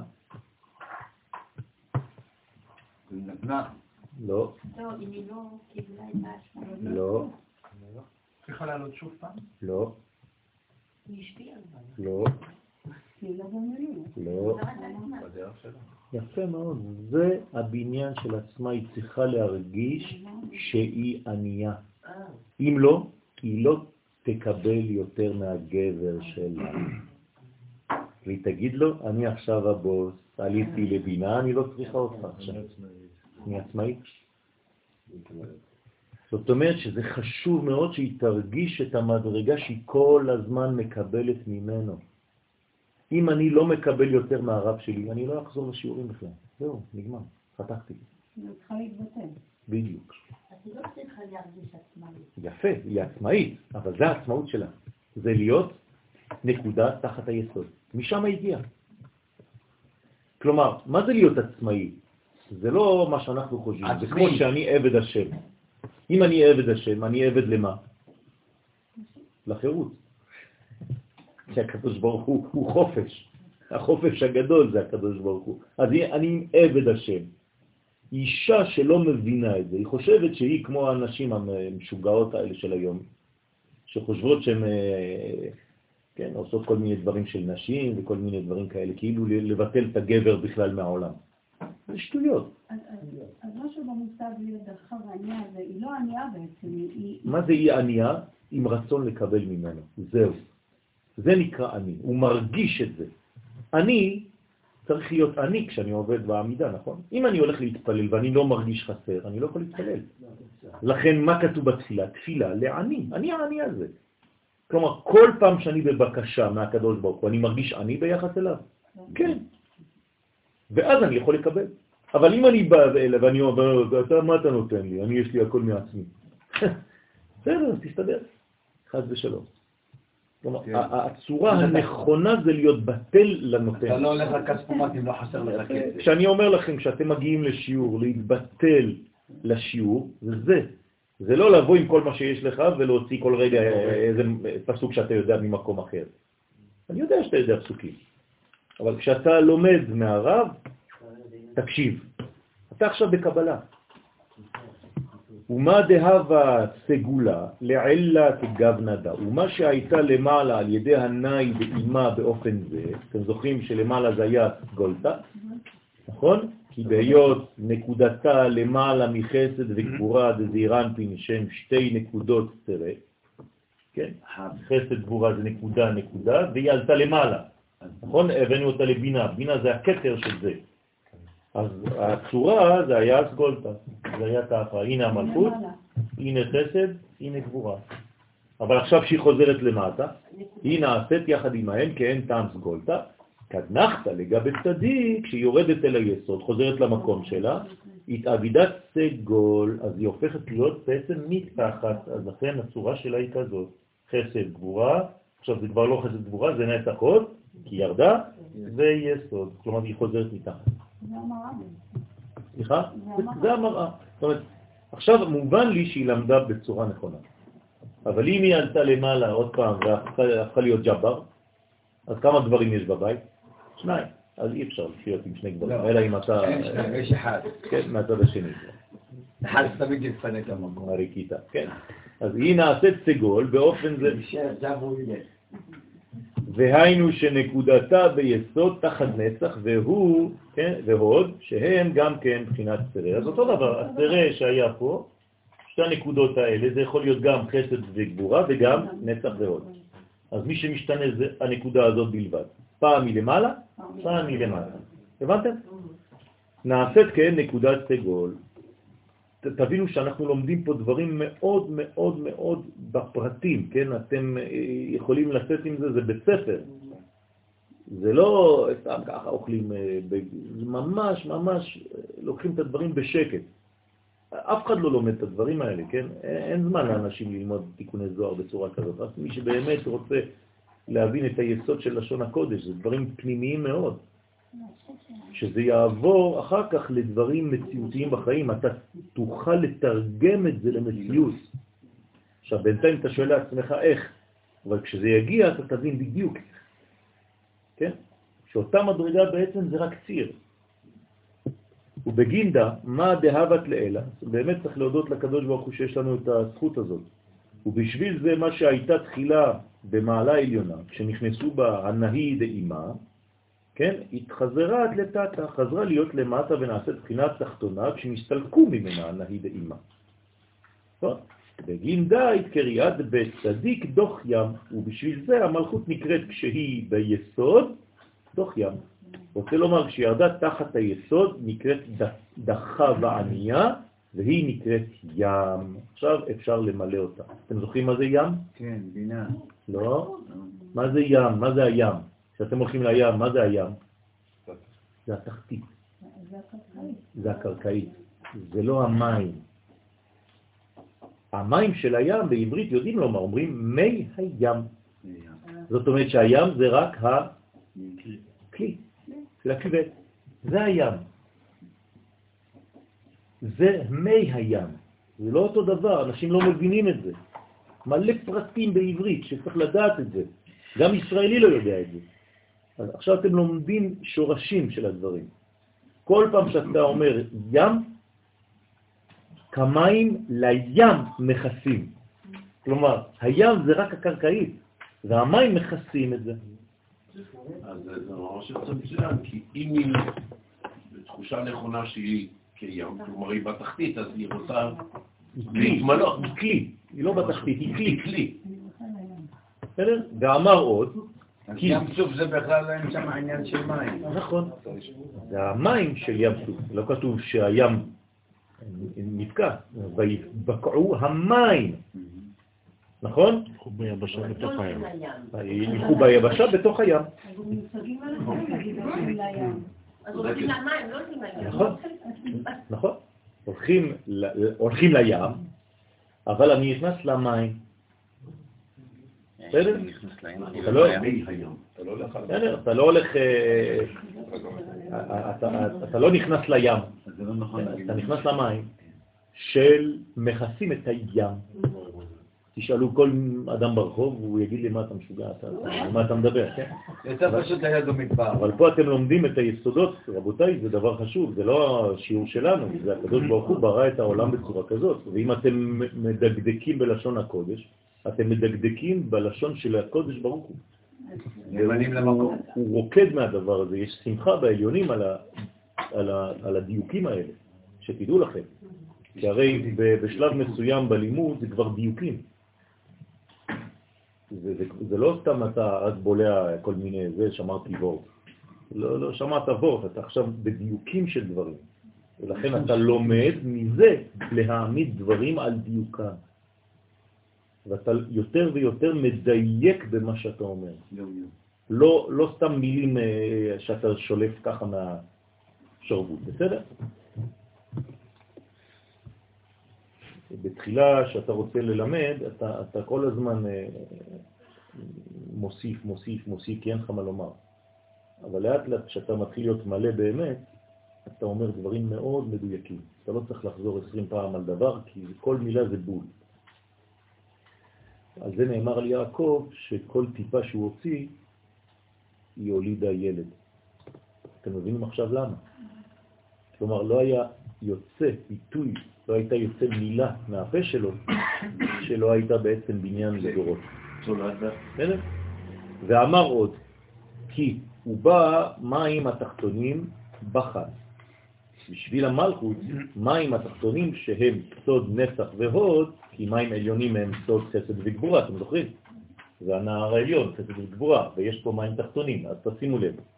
בראשית הבריאה, מה כתוב? שהקדוש ברוך הוא הבדיל בין מים למים, נכון? בבראשית. אז איפה זה בספירות? בין חסד גבורה, הוא הבדיל לבין נסח והוד. אז עכשיו זה נקרא מים תחתונים, וזה נקרא מים עליונים. אוקיי? עכשיו, מה קורה למים התחתונים ברגע שהפרידו אותם, הבדילו אותם ליתר דיוק מן המים העליונים? יש לו בעיה בהוא שם. המצלמה מתחילה להתרוקן. אז מה קורה? מה קורה למים התחתונים? הם בוכים, הם בוכים, מתחילים לבכות. למה הם בוכים? למה אנחנו לא למעלה? למה אנחנו, למה אותם? מקושרים. נכון. יפה, גם אנא, כן, גם אנחנו רוצים באלה מהווה קמא מלכה, ככה כתוב בזוהר. גם אנחנו רוצים להיות קרובים למלך. והם בוכים על שר המלכות. כלומר, יש לה שר שהיה שיעור קומתה גדול, היא הייתה בעולמות גדולים, כמוהו, כלומר בזמן הזיווג, ועל ידי הנאי דאימא, כן, שהיא קיבלה למעלה, אתם זוכרים? מנאי דאימא. איך נטמעתה? מיעוט גדול להיות נקודה תחת היסוד, אז איך היא חוזרת לפה? יש שאלה, מה קורה פה? אז יש לה איזה מין בכי. בגין דאינון תראין דדמעה, לכן הם בוכים. למה? כי נצח והוד נקראים שערי דמעה. זאת אומרת, זה השערים של הדמעות שלנו. זה פה שערי דמעה לא ננעלו, אתם זוכרים? כתוב שכל השערים ננעלו חוץ משערי דמעה, זאת אומרת שנצח והוד תמיד פתוחים.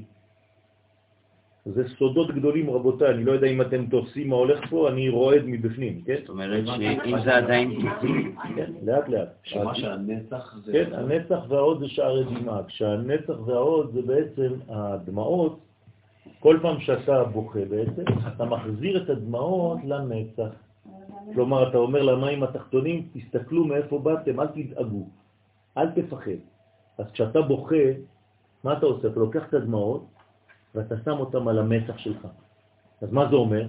שאתה עדיין מקושר לעולמות העליונים ולרעיון העליון, אל תפחד. עכשיו אתה נראה לך כאילו אתה לבד, אתה בודד, אתה הולך לאיבוד, אבל זה לא נכון, תיקח את הדמעות האלה, תשים אותם למעלה וזה מרגיע אותך מיד. בסדר? זה הסוד של שער אני הרחמים. לא לא יכול, יש עשרים שאלות ביחד, אני עדיין בן אדם רגיל. כן, לא להגזים. גם בכי של התינוק? זה הבכי של התינוק, כן, התינוק יש לו בכי בגלל שהוא יצא מהמעיים של אימא, אותו דבר. נכון? מאיפה יצא התינוק? מנצח ועוד מאוד של אימא. משם הוא יוצא, מהחלק התחתון, נכון? הוא נולד מהחלק התחתון שלה, זה לידה. לכן הוא בוכה. שאלה שנייה, שלך. שער הרחמים, כן. שהוא עדיין לצערנו סגור. זה משהו אחר, רחמים זה באמצע, זה פה, זה תפארת. פה אנחנו מדברים על שערי דמעה. זה משהו אחר. נכון, ש- אז כתוב ששערי דמעה, תגיד לי אם אני אומר נכון, אומרים ששערי דמעה לא ננעלו, כלומר שערי דמעה יורדות מתחת אה, אה, שער הרחמים וייכנסו בעזרת השם לתוך השכינה, לתוך הר הבית, ואז ייפתח לנו, שערי דמעה זה בגלל שהחיבור עכשיו נפסק, נכון, נכון? אז ברגע שמחברים, מה זה רחמים? שנכנסים לרחם. אז זה עוד פעם זיווג. אז או- אין כבר. החיבור נפסק, רק שנייה, הייתה עוד שאלה שלך, אה, חנה? שבעצם זה המתקה, כל הגימל זה מלוח. נכון. הדמעה יוצאת מלוכה בגלל שיש אה, דינים. ולכן אתה ממתק את הדין על ידי זה שאתה מחזיר את זה למצח. המצח זה התיקון. כן, מיכאל. החיבור נפסק כי למטה יש פחות אה, רצון לגלות. לא. החיבור נפסק בגלל שאנחנו בעולם שהוא לא ברצף בזיווג. בעולמות העליונים אין הפסק בזיווג. כלומר, בין חוכמה לבינה זה תמיד זיווג, זיווג, זיווג. אם היינו חיים במדרגה כזאת, היינו בהיי כל הזמן. טרללי. כן? אבל אנחנו בעולם שלפעמים כן, לפעמים לא. אז אנחנו לפעמים שמחים, לפעמים פחות. ברגע שהעולם הבא יגיע לעולם הזה, אנחנו נהיה כל הזמן באותו היי טרללי. זאת אומרת שהשערי דמעה פתוחים כשאנחנו במצב של בלית ברירה פה. כן, נכון. בדיעבד. כן, אני רוצה להשלים את רק זה. שנייה, הייתה שאלה שלה לפני. אני חייב לשמור על סדר. תיקחו, אה, תביא את הגלגל הזה כמו בקופת חולים. זה מאוד לשים אותם במתח ולהחזיר להם מים גמורה, לא. לא, ל- למצח של אדם קדמון. יותר גבוה. מה זה אדם קדמון? אדם קדמון זה עולם שקדם לעולם האצילות. זאת אומרת, זה המדרגה העליונה ביותר, הרעיון הראשון. זה גם עולם, זה נקרא אדם קדמון. עוד לא הגענו לאצילות. בסדר? אבל צריך לשאוף, מי שיורה גבוה. נכון, נכון. אדם, אדם התחתון, מאיפה הוא בא? מאדם. המחשבה העליונה, המחשבה העליונה נקראת אדם קדמון. מה זה קדם? קודם. לא, לא, מזרח. קדם זה מזרח. אז מזרח, אז. יפה. אז פה היינו בדרום ובצפון, אנחנו חייבים להיות במזרח. זה שמנו. הרעות זה, בארץ שלנו, נכון זה חברון ו- ושכם? כן, מה? כן. אם סוגרים כאילו... נכון, אה, נכון, נכון. אז רגע, המערב זה העתיד, זה כאילו הקדמה? המערב זה להפך, זה הגילוי בסוף. כן, זה המזרח זה הקדים. רוח קדים זה רוח מזרחית, רוח של קדם, חדש ימינו כקדם. איפה הוא הניח אותנו? איפה נמצא גן עדן? מקדם. כלומר, בצד מזרח. לכן אנחנו מתפללים למזרח. כלומר, אנחנו מתפללים לכיוון גן עדן. מה זה אומר? שאנחנו רוצים לחזור לגן עדן, פשוט מאוד. יצאנו משם, אנחנו רוצים לחזור לשם. מה זה חדש ימינו כקדם? תשימו לב, כשאומרים לי להתקדם, זה יכול להיות להתקדם, אבל זה גם קודם. אז מה שהיה קודם הוא גם קדימה. בסדר? נכון להיום אנחנו מתקדמים קדימה? תמיד? מתקדמים. תפסיק להיות פסימי, אנחנו רק מתקדמים. לא, אני רוצה להגיד... לא, אני מבין מה אתה מנסה להגיד, יש אבל שמתקדמים, אבל כן, אנחנו עולים, אנחנו רק בעלייה. אנחנו במגמת עלייה בלתי נפסקת. תסתכל עליי. כן, ברוך השם, רק תזכור מה שהיה פה לפני. כשאתם מדברים על ירושלים, ביופייה, בזה, מה זה היה? ירושלים בין החומות. אתם יודעים כמה זה? אפילו לא כפר אדומים. כל הירושלים, היום, הירושלים של היום, זה פי מיליון ממה שהיה. איפה אנחנו בכלל? רק שצריך בעזרת השם אה, בית המקדש, אבל לא לשכוח שאנחנו במגמה של התקדמות, חבל על הזמן. זה תיאורית. כן. ועליי הוא יתמר, ועל הנצח ועוד נאמר, שערי דמעה לא ננעלו. כן? כלומר, כי אחר כך שוב נתקנת קומת המלכות ועולה להתייחד עם זעיר אנפין. זאת אומרת, מה אומרים לה? אל תדאגי, יש עוד זיווג, עוד קצת זמן. כן? נכון. פנים בפנים בשים שלום, ובעמידה זה מופיע עוד פעם בשים שלום. זאת אומרת שבעמידה יש כמה זיווגים. בסדר? אז יש מדרגות. כמובן, אני לא רוצה להיכנס לכל הפרטים, אבל אה, למשל כשדוד המלך, שהוא המלכות, נכון? אז אה, נתנו לו אישה כדי לחמם אותו כשהוא היה זקן. מי הייתה? נכון. עכשיו, היא חשבה שהוא לא נוגע בה כי הוא, הוא לא יכול, כי הוא זקן. אז מה הוא עשה? מה? לא, מה הוא עשה? מה הוא עשה? נכון, אבל היא חשבה שבגלל שהוא אה, כבר לא מסוגל, הוא זקן. אז מה הוא עשה לה כדי להראות לה שכן הוא מסוגל? הוא קרא לבת שבע. כך כתוב ממש בתנ"ך, אני לא ממציא לכם כלום. וכתוב שמה שהוא עשה עם בת שבע 14 ביאות. הוא אמר לה, אם זה אני לא יכול, אז מה אני יכול? כן? זאת אומרת שזה בעצם, מה זה אומר? זה אומר שבעצם אני כל הזמן מתחדש. ובגין דאי היא דמעה דילהון, ולפי שהמלכות היא הדמעה שלהם, כי שתי פעמים דמעה על שתי העיניים מספרם רחל, כלומר, כמה זה בגמטריה דמעה? 238. אז חצי. הוא שתיים. 238, נכון? פעמיים. פעמיים. לא, פעמיים. פעמיים דמעה זה גמטריה רחל. בסדר? אז לוקחים את שתי הדמעות, ומה עושים? בעצם זה הרחל, זה המלכות, שהיא יסוד המלכות, כמו שכתוב בשאר הכוונות, בכוונה של פותח את ידיך, ומקום עמידתה בנצח ועוד שהם שערי דמעה. אז היא כל הזמן בשערי דמעה, ומעלים אותה לשערי המדרגה העליונה, כן? מים עליונים. לכן כתוב דוח ים ודאי, שאז היא בחינת דחה וענייה, כן? והיא נקראת ים כנודע, קרקעית. נכון, אז כל הזמן היא בעצם במילוי ובחיסרון. מילוי וחיסרון, למה? כי אנחנו עדיין לא בעולם אידיאלי. כן, כשנהיה בעולם אידיאלי, מלאה הארץ דעה את השם כמים לים מכסים.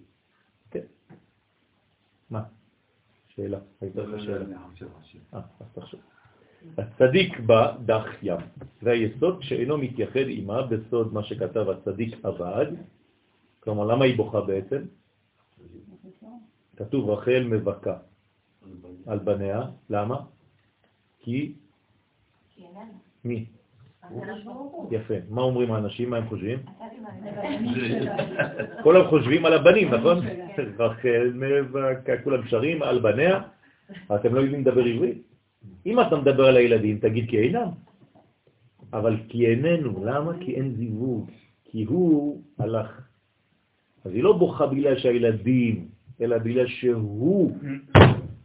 אז מה צריך לעשות? אז מרגיעים אותה. אז לכן, כי הצדיק אבא הדין. המילה בניה? בניה זה, זה התחתונים, זה עם ישראל, אבל היא לא, לא בשביל זה היא בוכה.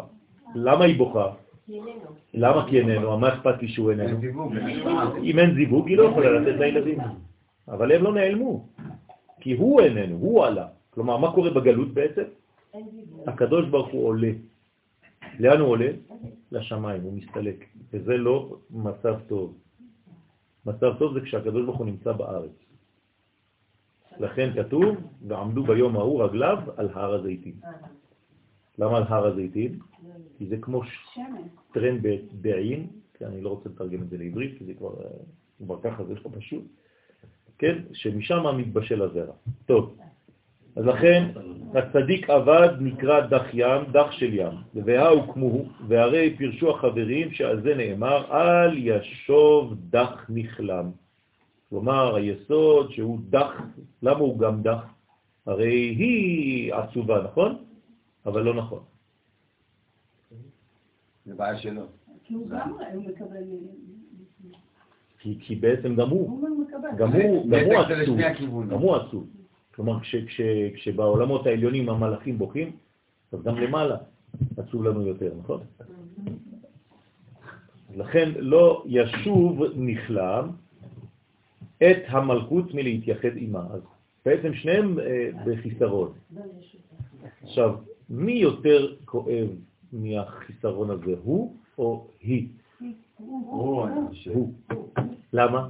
הוא יכול לתת... יפה מאוד. כי מי שלא משפיע סובל יותר ממי שלא מקבל. Mm. כלומר, אם יש לי דברים לתת ואני לא נותן אותם, זה סבל נוראי. שאף אחד לא מקשיב למה שיש לי לתת. פה המשפט של הפרה והעגל. הוא רוצה להעניק יותר מה שהוא רוצה לקחת. אחד מהרבנים הגדולים, הרשש, אחד מהתלמידים של הרשש בישיבת אה, נהר שלום, שזכיתי ללמוד בה בעיר ה... בשוק מחנה יהודה, יש ישיבת מקובלים נהר שלום, אז שם התחלתי ללמוד בעצם את תורת הסוד בצורה רצינית. אז היה שם רב שאומר, יש לי יהלומים ואין לי למי לתת אותם. זה היה סבל של הרב, שהיה לו כל כך הרבה להשפיע והתלמידים לא היו ברמה כדי להבין. עוד מאה? כן, לפני. נכון, להשפיע. נכון, נכון. ולכן נרמז בראשי תיבות השם אדני שבמלכות. יש, אה, יש בדיחה, לא בדיחה, זה סיפור שמספרים חכמי הסוד,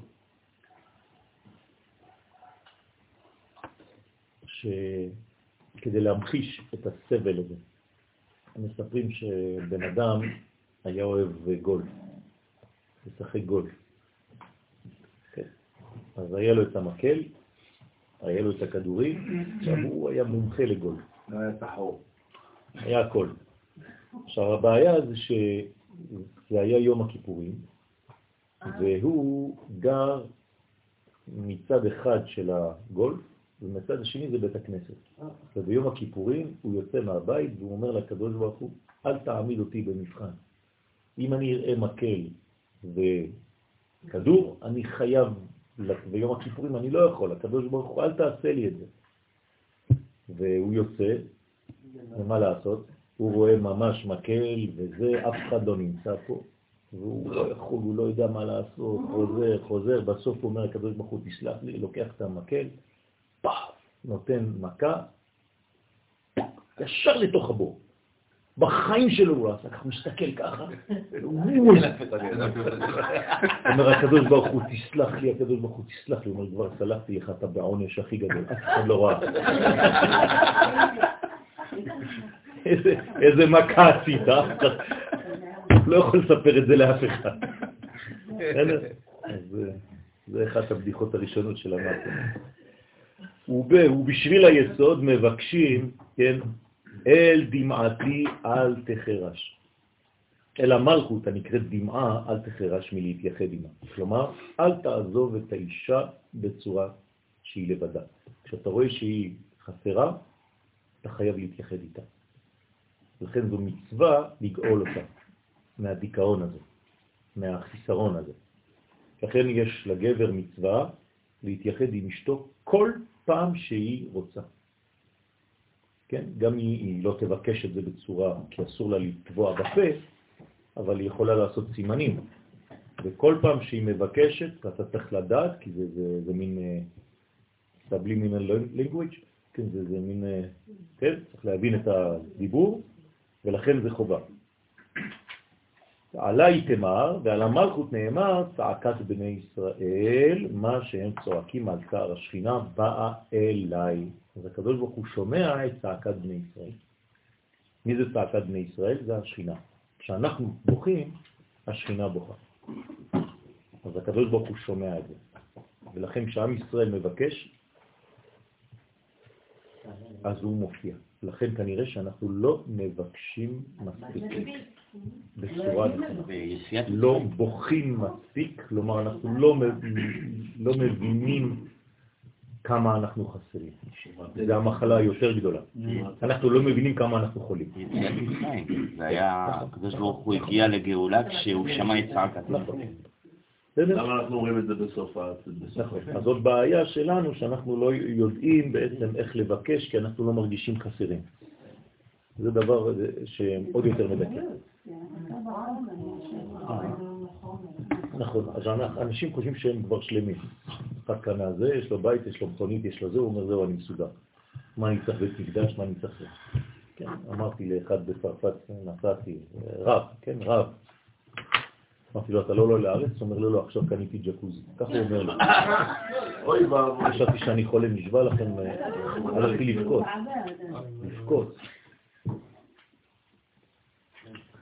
אמרתי לו, תגידי, אתה רציני או שאתה צריך לזה בבדיחה?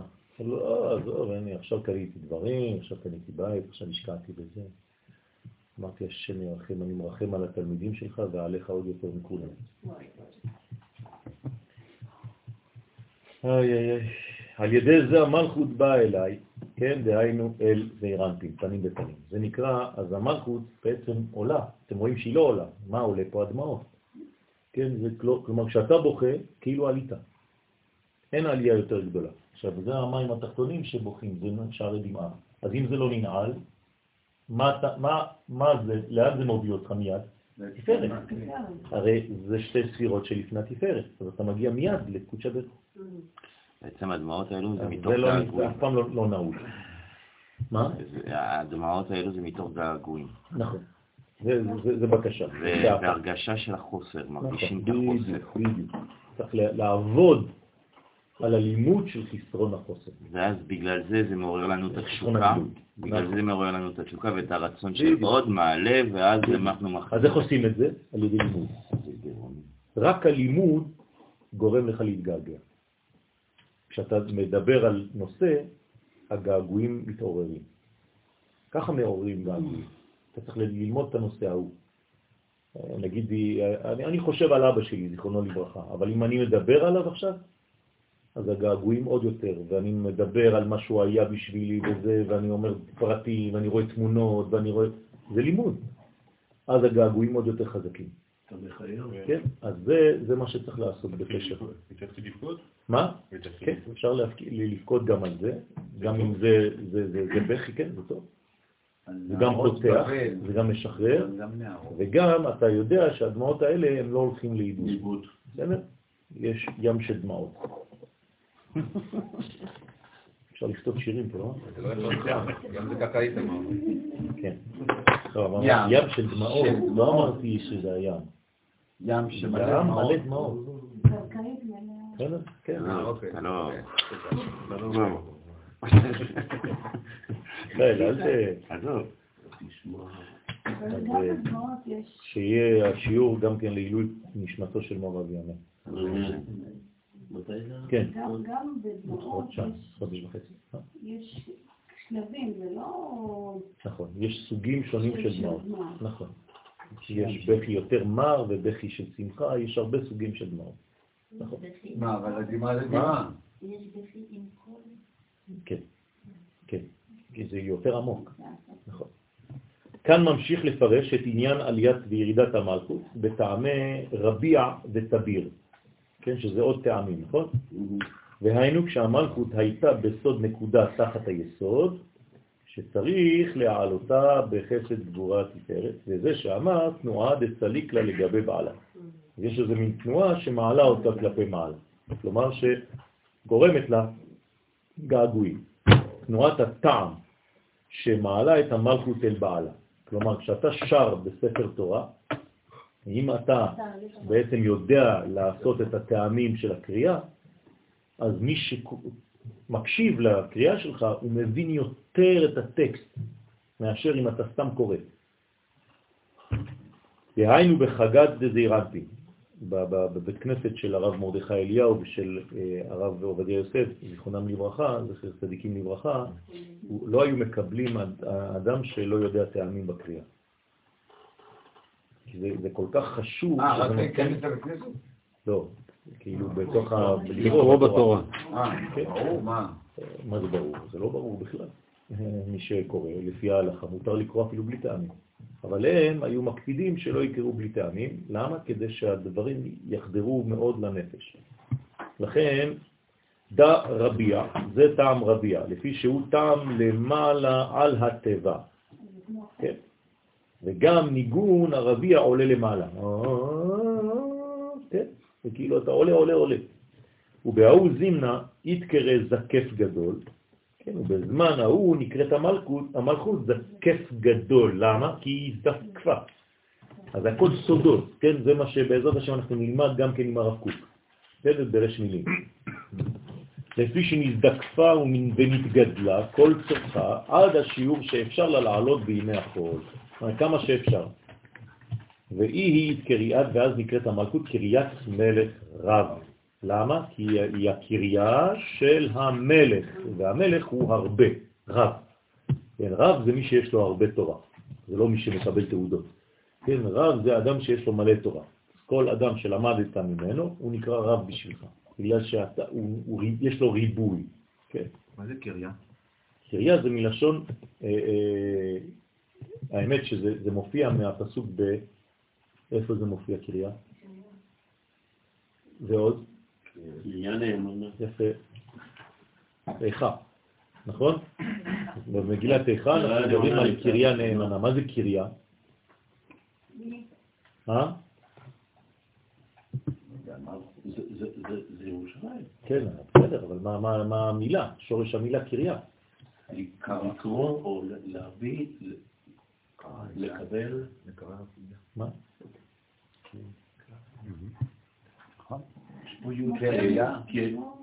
לקרוא לי"ק. זאת אומרת שזה בעצם המדרגה שמאפשרת להזמין את המוחים. בסדר? אז זה נקרא קריה נאמנה. זאת אומרת שהיא בעצם מקבלת את המוחים למטה. אז היא קוראת. כל פעם שאנחנו קוראים, זה בעצם הזמנה. אז אנחנו קוראים לזה לפעמים זימון, לפעמים קוראים לזה קריאה, קריאה, קוראים ולא קוראים, יש הרבה הרבה, כן. קוראים לשם והוא יענה, כן, קוראים. ואז נקראת המלכות קריית מלך רב. אז פה היא קריאה של מי? לקבל את מה? את מלך רב, כלומר את המלך הגדול, את הריבוי. לפי שהיא נעשית קריה לזעירנפין. הנה, הנקרא מלך רב וגדול. אז זעירנפין נקרא מלך, הוא נקרא רב והוא נקרא גדול. ובן אי הוא זקפה לגבי, ובאיזה קו היא הסקיפה שלה אל זעירנפין? מה אתם אומרים? מי מאפשר לה להזדקף?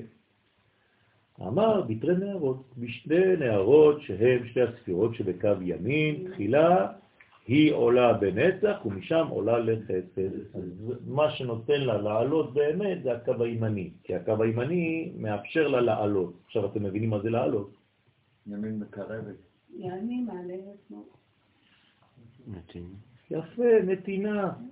שוב פעם, לא עולים ולא יורדים. לעלות זה להפוך להיות יותר חסדים. זה נקרא שעלית במדרגה. איך אני יכול להגיד לך גדלת? אתה נותן יותר, זהו. זה נקרא גדלות. ולתת. זהו. לתת את הנשמה נכון, ואת הלב. ואת הלב, נכון. לתת אלוקו, כן. זה יתמר בהוד, שנאמר בהם, ימינך השם נדרי בכוח, שהוא החסד. מה זה נדרי בכוח? נעדר בכוח, מה זה נעדר? מתלבש, יפה, נדרי בכוח, מתלבש בחסדים. כלומר, זה חוכמה מלובשת בחסדים. זה מונע שבירת הכלים. נכון? חוכמה בלי חסדים, מה זה נקרא? אם יש חוכמה בלי חסדים, מה זה? שבירת הכלים, חס ושלום. כל הזמן שהחוכמה להתלבש בחסדים. לא, לא. יפה. לכן הכוח האמיתי זה חסדים. תלוי מה את שמה ליד. כוח, מה זה כוח בעברית? פוטנציאל. יפה. אז אין לזה לא חסד ולא גבורה. בסדר, אז תלוי מה את עושה עם זה. נכון, מה אתה מלביש לזה? כוח זה אנרגיה, זה ערך אבסולוטי. זה לא פלוס ולא מינוס. זהו, אז אתה צריך לעשות מה שאתה רוצה עם זה. ימינך השם, אז הנה, ימינך השם, נדרי בשם, ימינך השם תרעץ אויב. הנה, הוא אומר, מה זה הכוח עכשיו? פירשתי אותו, לקחתי אותו לכיוון ימינך השם תרעץ אויב. מעניין? אני מנצח את האויבים שלי ביד ימין. כלומר, מה מנצח את האויב? זה שאני הופך להיות חסיד. זה מנצח את האויב שלי. מעניין. לא איתו. אה? אני כמעט לא צריך להילחם נגדו, אוקיי. אני צריך להרבות אצלי את הנתינה, את האהבה של אח שלי. אם אני אוהב עכשיו את אח שלי, אה. אויב אחד מת עכשיו. פשוט מאוד. זה אחדות. כן, אבל זה לא סתם אחדות, זה אהבה. בשורש הפנימי, כי אתה יכול להיות אחדות, כולנו יושבים בחדר אחד, אתה לא מבין מה קורה. אבל אם אני באמת אוהב אותך ואני מגדיל את החסדים ואת האהבה וכל הזמן שאני חושב עליך בא לי לבכות מרוב שאני אוהב אותך ואני רוצה להשפיע עליך, זה עכשיו מחסל את האויבים שלנו. בסדר? עד כדי כך צריך לאהוב כל אחד ואחד מישראל. כלומר, אני צריך להרגיש שכל עם ישראל אוהב אותי. אני קם בבוקר כמו מלך, כולם אוהבים אותי. וכולם אוהבים אותו, וכולם אוהבים אותו, ואותה. כולם חושבים רק עליך. ככה מרגיש אצבע, נכון? האצבע הקטנה מרגישה שכל הגוף, כל האיברים אוהבים אותה. הרי איפה שהם הולכים הם לוקחים אותה יחד איתה. אף פעם לא אומרים לה, תור הקטנה, תישארי בבית, יש בייביסיטר, אין. היא באה תמיד איתנו לכל מקום. אז היא מרגישה חשובה. תני אצבע קטנה, ציפורן אפילו בא. לא משאירים אותה. לכן זה נקרא ימינך השם תרעץ אויב. מה זה תרעץ? מה זה רועץ? דורך, לא, רודף. אה? כאילו. זאת אומרת שהוא כבר לא יכול, אתה, אתה, אתה הורס אותו, אתה, הוא לא יכול לחיות, אתה כל הזמן חוזר, חוזר, חוזר, אתה, אתה שטן שלו. כלומר, כשעם ישראל ייקרא שטן, זה סימן טוב. נכון, קוראים לנו שטן, זאת אומרת שזה הכי טוב בעולם. נכון, נכון, שטנו של עשיו, זה נקרא יוסף. ומי זה? יוסף. נקרא שטנו של עשיו. נכון, יפה. זאת אומרת שאנחנו בפונקציה הנכונה שלנו. איך אנחנו יודעים שאנחנו פועלים טוב בהיסטוריה? כשכל האומות עושות עלינו חרם. זאת אומרת שאנחנו הכי טובים שאי פעם היינו. ברוך השם, משתבח שמו לעם. עכשיו, למה? כי בעצם כולם מסכימים עכשיו. אז גרמנו בעצם להסכמה טוטלית של אומות העולם. בינתיים זה נגדנו, אנחנו רק נהפוך את הסדר בעזרת השם, שזה יהיה בעד. לכן זה נקרא נצח. עם הנצח, שעל ידו הנצח, כן, זה קודשא בריחו נקרא נצח, על ידו ינצח השם את כל הקמים עלינו בעת הגאולה. כנראה שיהיו קמים עלינו בעת הגאולה. זאת אומרת, בזמן שתבוא גאולה, אחד הסימנים זה שכל האומות קמות על עם ישראל ועושות עליו חרם. זה אחד מהסימנים של הגאולה. ועלי הוא יתמר, ועליהם נאמר נעימות בימינך נצח. מה זה נעימות? מכל המועקה הזאת יצא משהו נעים. הוא מפרש, מהי בימינך? מה נקרא ימינך? אמר דה גדולה, הוא החסד הנקרא גדולה, שתחתיו עומד הנצח. זאת אומרת שאנחנו בעצם נראה עכשיו חסדים גדולים של הקדוש ברוך הוא, דווקא בגלל שהם עושים לנו את זה. בההוא זימנה, באותו הזמן, כשעלתה המלכות בחסד גבורת תפארת. כלומר, מי זה מלכות? זה עם ישראל עכשיו, נכון? מלכות ישראל. אנחנו עולים עכשיו לחסד גבורת תפארת. כלומר, אנחנו עולים עכשיו לחזה של הקדוש ברוך הוא. כלומר, הוא לוקח אותנו בחזה, כי אנחנו כמו האישה שלו. הוא רואה שאנחנו לבד, שכולם שונאים אותנו, אז הוא מקרב אותנו אליו ולוקח אותנו לחזה שלו. כלומר, הראש שלנו בחזה של הקדוש ברוך הוא. יתקרא, היא נקראת זקף גדול. כלומר, תהיה לנו זקיפת קומה. אנחנו נהיה חזקים עוד יותר.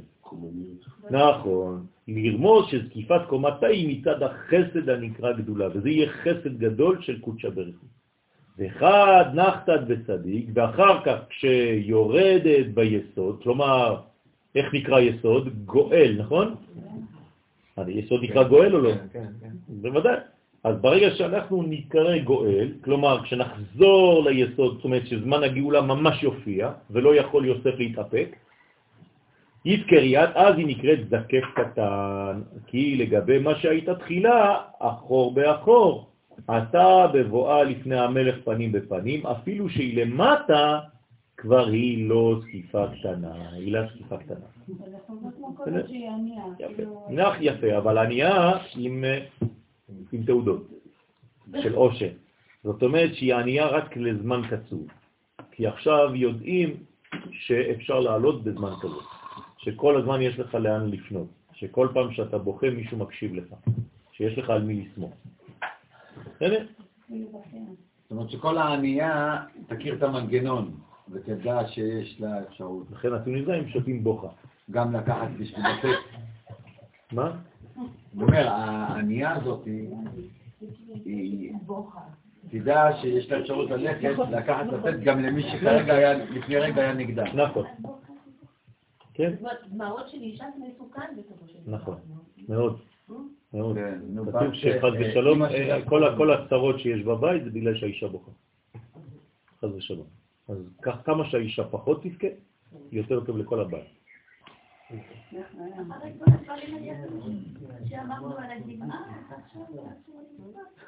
כן, לא אמרנו את זה, אמרנו שזה בקשה. דרך אגב, זה לא עניין שאסור או מותר, כשאת בוכה, את בוכה. כשאת בוכה. המצב, אמרנו שהמצב של הדמעות זה בלית ברירה, זה כשיש חוסר. זה לא דבר שטוב מלכתחילה, זה טוב בדיעבד, יש הבדל משמעותי. ולהפוך את המצב מהבדיעבד לטוב, אבל לא מ...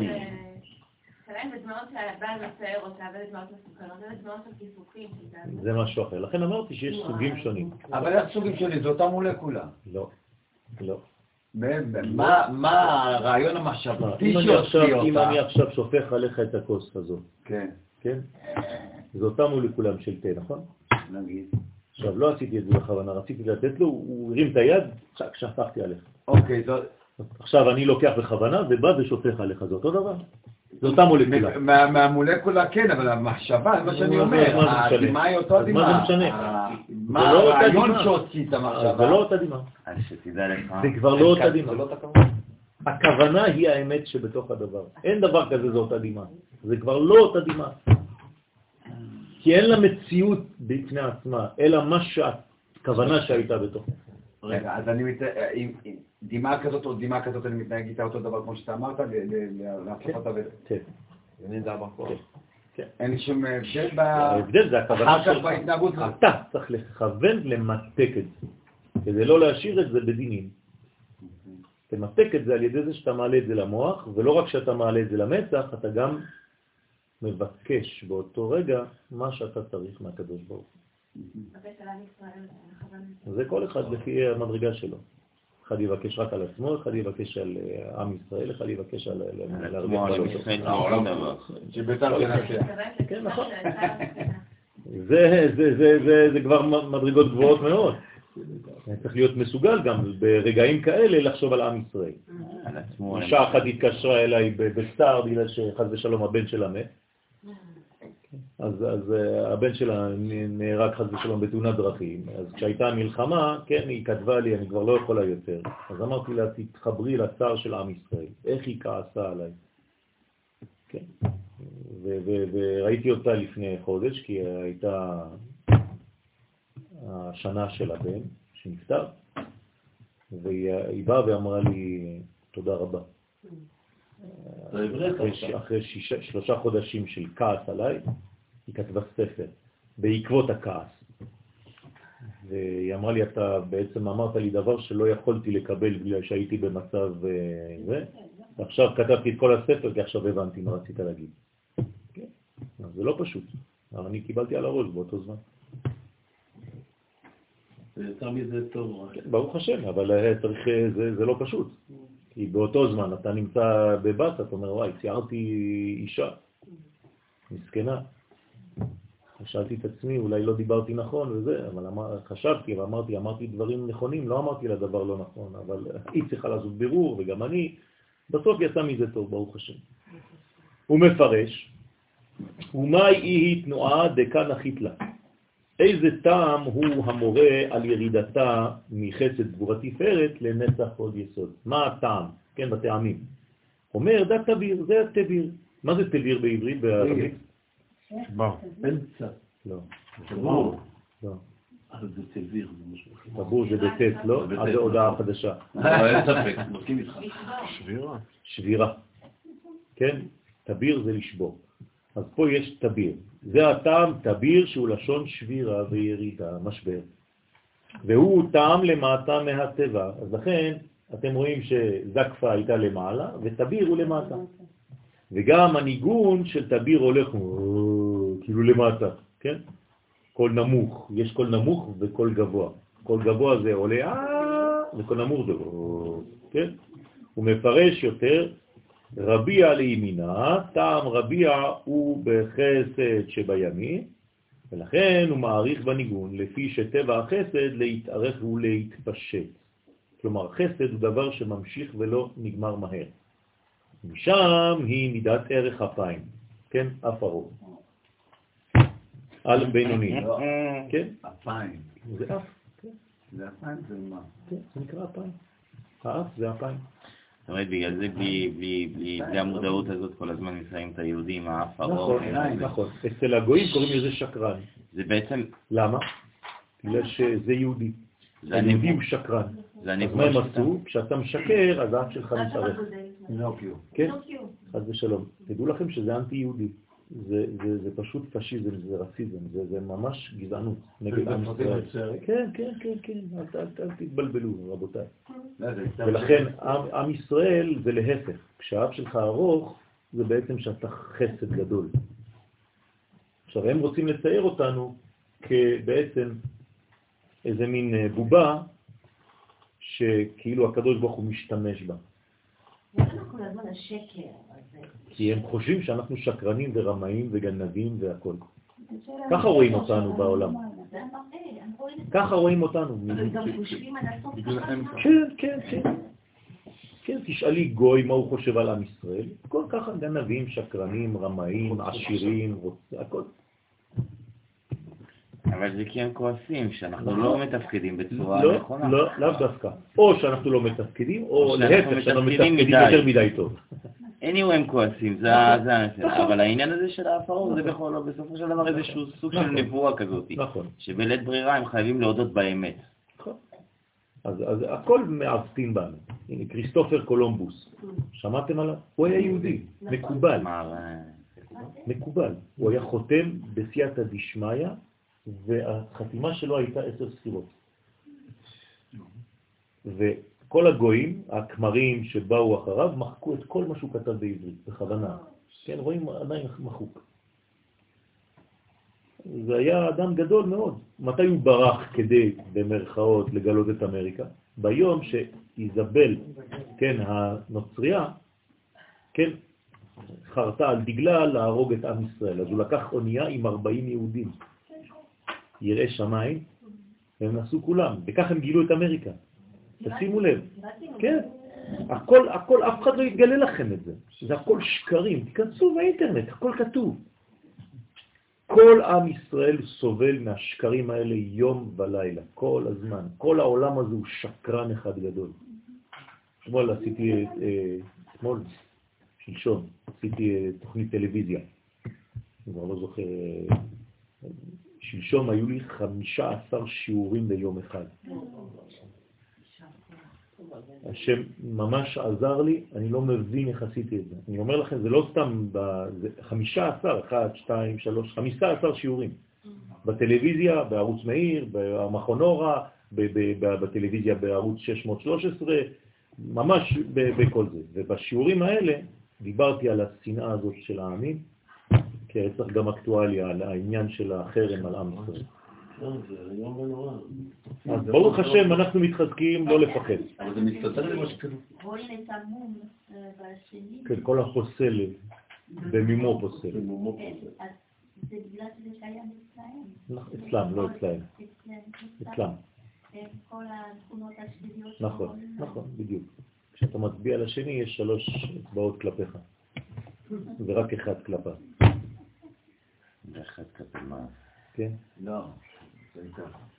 אז לכן הוא מעריך בחסד, הוא טעם של מעריך, לפי שדרכו להעריך בחסד. תביר לשמאלה, טעם תביר הוא בגבורה שבשמאל, תביר הוא דחייביה. משם הוא שבירה הרשעים. לכן אנחנו לא פוחדים, הקדוש ברוך הוא, אנחנו יודעים שהוא מתעורר ברחמים ובחסדים, בזכות מה? בזכות הלימוד הזה. שהרי כתוב, בדה ספרה יפקוד ישראל מגלותה ברחמים. כלומר, בזכות הלימוד הזה של תיקוני זוהר, זה מה שמקרב את הגאולה ומחיש אותה ועושה אותה ברחמים. ולכן זה חשוב מאוד, אנחנו לא סתם לומדים, בוודאי, אנחנו מוסיפים רחמים בעולם בעזרת השם. הוא רוצה לומר שבגבורה דנים את עוברי העבירה. אנחנו נסיים ומפרש עוד חד סליק בתקיעה. טעם הרביע עולה בתקיעה. מה זאת אומרת? חד סליק בתקיעה. הטעם הזה, הרביע, סליק זה עולה בתקיעה. מה זאת אומרת בתקיעה? כי ניגון טעם הרביע עולה למעלה. נכון? אמרנו שהוא בצד ימין. בסוד כל תקיעה שהוא בחסד. כמו התקיעה של השופר, שהיא הקול של קול ארוך, בלי שינויים.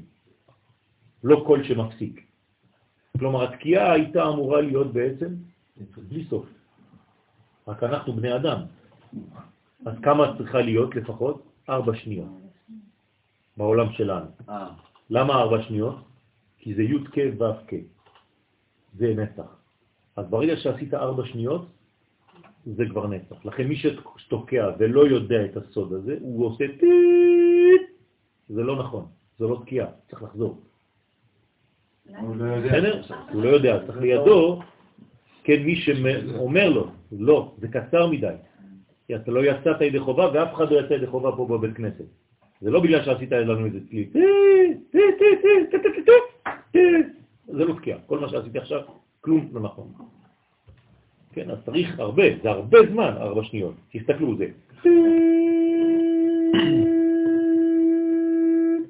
זה תקיעה אחת, מינימום. והשברים והתרועה צריכים להיות באותו אורך. בסך. כן. הוא מעריך בה כי היא דינה רפיה. כלומר, זה דין רפה. מה זה תקיעה בעברית? דיבור. זיווג. כן, תקיעה זה זיווג. נכון? וחד נחית לה בשברים, וטעם התביר יורד בשברים. אז יש לנו בעצם הרביע, כן? עכשיו אתם מבינים למה הזיווג נקרא גם כן רביעה. אתם מבינים? כי זה חסדים. ולמה הגבורות נקראים משברים. אז יש תביר ורביע. אז רביע זה בחסד, ככה לא תשכח אף פעם. כן, יגידו לך מה זה טעם רביע, תגיד חסדים. הוא מקובל אתה. גם המילה... מה? לא רבע, לא רבע עוף, כן?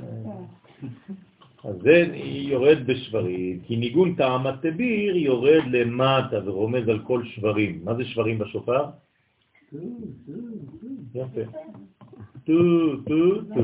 זה השברים, זה המשברים. נכון, שהוא בגבורה והוא דין הקשה, לכן זה דין קשה. למה? כי הוא לא מראה מציאות כוללת, הוא מראה אה, מציאות יש נתקים, הרווחים זה מנותקת. הקשה. אז אתה רואה פרטים, אתה לא רואה את המציאות כפי שהיא באמת. אתה רואה מה שהעיתונאי רוצה לא להראות לך. הוא מצלם לך רק משהו, הוא עושה זום על מדרגה אחת ואתה מאבד את התמונה הכוללת. בסדר? נכון.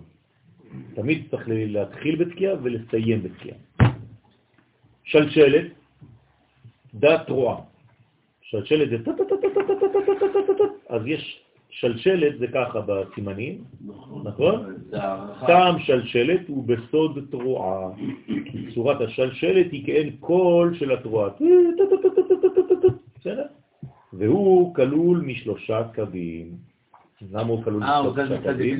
יפה.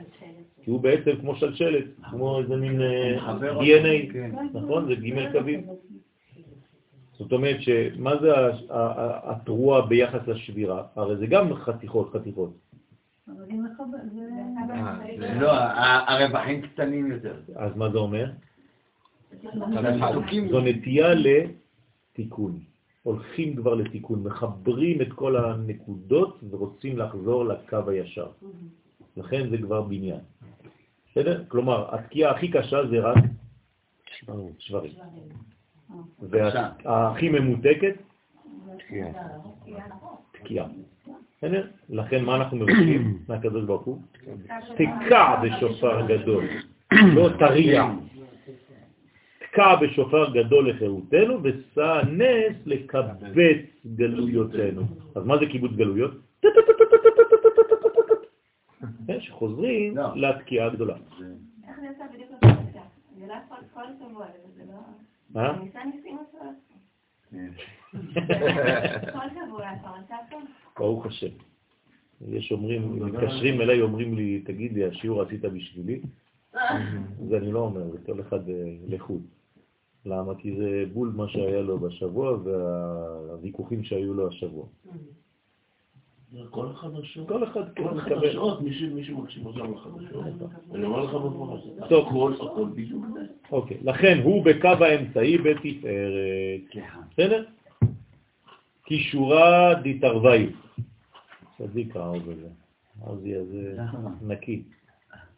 כישורה דתרוויו, שהוא מקשר שני קווי חסד וגבורה. לכן הוא בקו אמצעי, אז זה נקרא שלשלת. אז הוא מנסה לחבר ולקשר את המדרגות. כלומר, הוא במגמה של תיקון. אז הוא נקרא שלשלת. ועוד דיוקנה דשורק דילתתא, השלשלת היא כאין השורוק שלמטה, ביסוד המקשר את הנצח ואת ההוד. כלומר, הוא בעצם, הפוך. הוא בונה את הכל, הוא מקשר, לכן הוא נקרא שלשלת. כן, ירדנו לגלות בשלשלאות של ברזל, ואנחנו יוצאים מהגלות בשלשלת. כלומר, במדרגה של רחמים. בסדר? ואמר כי בשלשלת סלקה, בטעם שלשלת היא העלייה. לכן גם הירידה הייתה בשלשלת, כן, ועכשיו אנחנו עולים. זה מלשון שלוש גם. נכון, לכן זה נקרא שלוש גם, בשלשות. ברזל. נכון, נכון, נכון. כמה- אנחנו בעלייה, ה- כמה עכשיו? של עם ישראל לארצו? שלישית. אה, נכון, הייתה עלייה ראשונה, בזמן ה... אה, מתי הייתה עלייה ראשונה? אה, יציאת מצרים. כן. אחרי זה יציאה שנייה ועזרא ונחמיה, עלייה שלישית בכניסתנו עכשיו לארץ. וגם עכשיו, במודרנה, אנחנו באיזה עלייה? שישית. שלישית. גם כן. נכון, הייתה עלייה של הבעל שם טוב עם התלמידים, עלייה של המעפילים ועלייה של עכשיו. יש שלוש עליות, מישראל, מירושלים. נכון, וגם בתוך ארץ ישראל, היינו במדינת ישראל, יום העצמאות, יום ירושלים, ואנחנו מחכים לשלישי של השלישי, הר הבית, בית המקדש. בסדר? כי הוא טעם על גבי התיבה כנגד התפארת, שבו היא כל העליות והזקיפות. בשורק נחתה.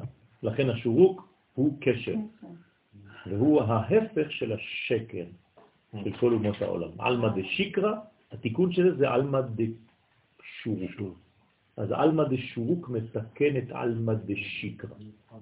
בסדר? אז כשאתם מדברים על עלמא דשיקרא, כן, צריך להיזהר לא להיכנס לשקרות, כן, לשקרים, אלא לחבר את כל השקרות לשורוק. זה צריך להגיד שורקות. ואז יש לך בעצם אה, קבלה יהודית, אמיתית. ואתה מתקן בעצם את כל השקרים. כל אחד והדור שלו, אה? הוא על אה, אופנועים, אתה עם מלכים. אחד חי בדור אחר. נחת בשורוק היא הירידה, כי כל הירידות והקריאות הן ביסוד. אז כל פעם שאתם מתכופפים, שאנחנו מתכופפים בעמידות שלנו, כן, כמה פעמים אנחנו מתכופפים? ארבע פעמים, נכון? אז כל פעם שאנחנו מתכופפים, זה בעצם מדרגות של היסוד. כל קריאה כזאת זה ביסוד. לא, אבל בגלל שהכל כלפי הנתינה, כי זה חסדים, אתה הולך למטה, נכון? אז הקריאה אומרת שאתה הולך ומוריד כל הזמן, ואחרי זה אתה חוזר עוד פעם למעלה. היי הוא סולם למעלה. נכון, ואחרי זה לחלק העליון, ועוד פעם מורידה. לכן זה סלקה לעילה, התפארת הוא סולם שעל ידו עולים למעלה. אז כל הזמן אנחנו בעצם כמו הסולם של יעקב, לכן הסולם הוא של מי? של יעקב. מי זה יעקב? תפארת. לכן זה נקרא סולם של יעקב, סולם יעקב. זה לא סתם סולם בגלל שיעקב הלך וישן. רק הוא צריך לעשות את זה. כן? זה לא איזה סיפור שאם אברהם היה עושה את זה, היה קורא סולם אברהם. לא. צריך להבין שכל התורה זה הכל קודים. רק יעקב יש לו סולם כזה. מי שיש לו את המדרגה של יעקב. הוא במדרגה של האמצע, לכן הוא נקרא סולם יעקב. אי אפשר לקרוא סולם לדבר אחר. בסדר? לכן על ידו עולים ויורדים. מעלה מלכי אלוהים עולים ויורדים בו, בוו, בוו, ביעקב. בו, לא בסולם. אותו דבר זה יעקב. והי הוא סולם דנחת לטאטה, והיסוד הוא סולם שעל ידו יורדים למטה. אז עולים ויורדים. בסדר? בסדר הזה. עולים ויורדים. לא עולים ועולים ולא עולים ולא יורדים ועולים. עולים ויורדים. כן, מה שכתוב בשאר הכוונות בעניין הקריאות, שעליית המלכות בנהי נקראת קריאות. אז הנה, כשאתה קורע, אתה מעלה את המלכות לנהי, מפני שעיקר מקומה נגד החזה בחגת. אחרי זה אתה מעלה, נכון? כל הזוקף, זוקף בשם. כלומר, כשאתה בזקיפה, אתה אומר י' כברוך. זה לא- זה לא שהראש למטה. לא. ברוך אתה השם. בסדר? גם כשאתה חזן. כן, הרבה חזנים אומרים, ברוך אתה השם עם הראש למטה, זה לא טוב. צריך להתרומם לפני שאתה אומר את שם השם. לכן עיקר הזקיפה שלה היא בשם הוויה. כלומר, מתי אתה יכול לזקוף ראש? רק כשמופיע רחמים, שם הוויה. אתה לא יכול להגיד שם הוויה והראש שלך למטה. זה כאילו אתה בגאולה ואתה חושב גלות. נכון. אפשר דבר כזה? מה לא? נשמע לך, לצערנו. אני לא אני. כן? מודים אנחנו לא אני סוגר. מה, זה משהו אחר. מודים, אתה זוקף כשאתה אומר מודים. מודים, כן. כן. מתי מרים את הראש? אחרי זה. לפני שאתה- אומר, שם השם אתה כבר צריך להיות למעלה. אז במודים עצמו אתה למטה. אבל ברוך אתה השם הטוב שמחול חנה להודות, זה ברוך אתה השם, תמיד. והיינו, דרגה תרא טעמה כי היסוד הוא סולם, אז אמרנו עכשיו שהתפארת זה סולם, נכון? למה הוא אומר שהיסוד? אמרנו שגוף ויסוד זה דבר אחד, נכון? איך קראנו לזה? יפה. חשבינן חד, אנחנו מחשיבים אותם, מחשבים אותם כדבר אחד. כלומר, אלה תולדות יעקב יוסף, כאילו יש לו רק ילד אחד. לכן גם יוסף נקרא סולם. יעקב נקרא סולם ויוסף נקרא סולם. שניהם נקראים סולם. אין אפשרות אחרת. שהוא דרגה המקשר. מה עם יהודה? זה מלכות. מלכות זה אחרי זה, אנחנו נותנים לה, מעבירים לה. כן? עכשיו, איך מעבירים לה מלכות? היא צריכה להיות כלי. איך היא הופכת להיות כלי? ברמז של הכתוב, ויגש אליו יהודה. מה זה ויגש? התעוררות, התערותא דלתתא. אז ברגע שהתערערותא דלתתא, אז יוסף משפיע עליו. לא יכול יוסף להתאפק. הוא לא ניגש עליו. נכון. בסדר? גם אסור לרדת מדי למטה. נכון, זה הראש, אסור לא- להוריד אותו עד היסוד. אסור להתכופף יותר מדי. צריך רק ל- לפתוח את, ה, את כל ה... איך קוראים לזה? חוליות של עמוד השדרה. בסדר? צריך לפתוח אותם, חשוב מאוד. אז כביכול התחתית של הסולם, אם אני מתכנן את זה ככה, היא ביסוד. נכון. יש לנו רק שלב אחד לעלות. ברגע שאנחנו עולים את השלב הזה, אנחנו לא יכולים לתפוס את כל הסולם. נכון. ברגע שאתה בסולם, אתה כבר... מה, מה, מה הסולם? הוא כן, אבל יש לי את ה... מוצב ארצה וראשו מגיע השמיימה. כלומר, הוא מונח על מה? הארץ. שום דבר. הרי ארצה זה לא על הארץ. ארצה זה כיוון. השמיימה זה כיוון. הבנת? בתכלס הוא מונח באוויר. הוא לא מונח על משהו, הוא מוצב. מה זה מוצב? המצב שלו הוא רק לכיוון. שאני אה, נוסע... אני- הוא לא שוכב, הוא ככה, כאילו. לא, לא חשוב שהוא עומד, הוא לא... לא הרגליים. שלו לא נוגעות. למה? זה ארצה, בעברית. ארצה זה כיוון. לקראת. ושמיימה זה לקראת השמיים. כלומר, אתה אף פעם לא מגיע לשמיים, ואף פעם אין תחתית. כלומר, הוא עומד בעצם באוויר. בסדר? באוויר המציאות שלנו. בסדר? ועל על הסולם הזה אנחנו עולים ויורדים. אז לא להתבלבל, זה לא איזה סולם שהוא מוצב על הארץ, לא כתוב. התורה יודעת לדבר עברית, כן? אלא ארצה. אתם רואים כמה דיוקים יש, הכל, הכל צריך לפרק ולבנות מחדש. זה גם חלק מהעלייה שלנו לארץ ישראל בדור הזה. פשוט אולפן. כן, בבקשה את ההסבר על זה שזה קודם כל עולים ויורדים מפרטי המלאכים, מהאדם מעצמי שלי כאילו. זאת אומרת שעל ידי ההתעוררות שלך מלמטה, על ידי התשוקה, על ידי הדמעות, על ידי הצעקות, על ידי הרצון שלך לקבל, אז אתה מזמין.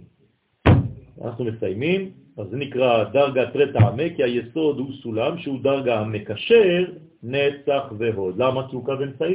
קו אמצעי תמיד מקשר את הימין ואת השמאל. ימין ושמאל תפרוטי. ואז את השם י' כו' האריצי. נכון, זה אותו דבר, זה הוו שבאמצע א', נכון.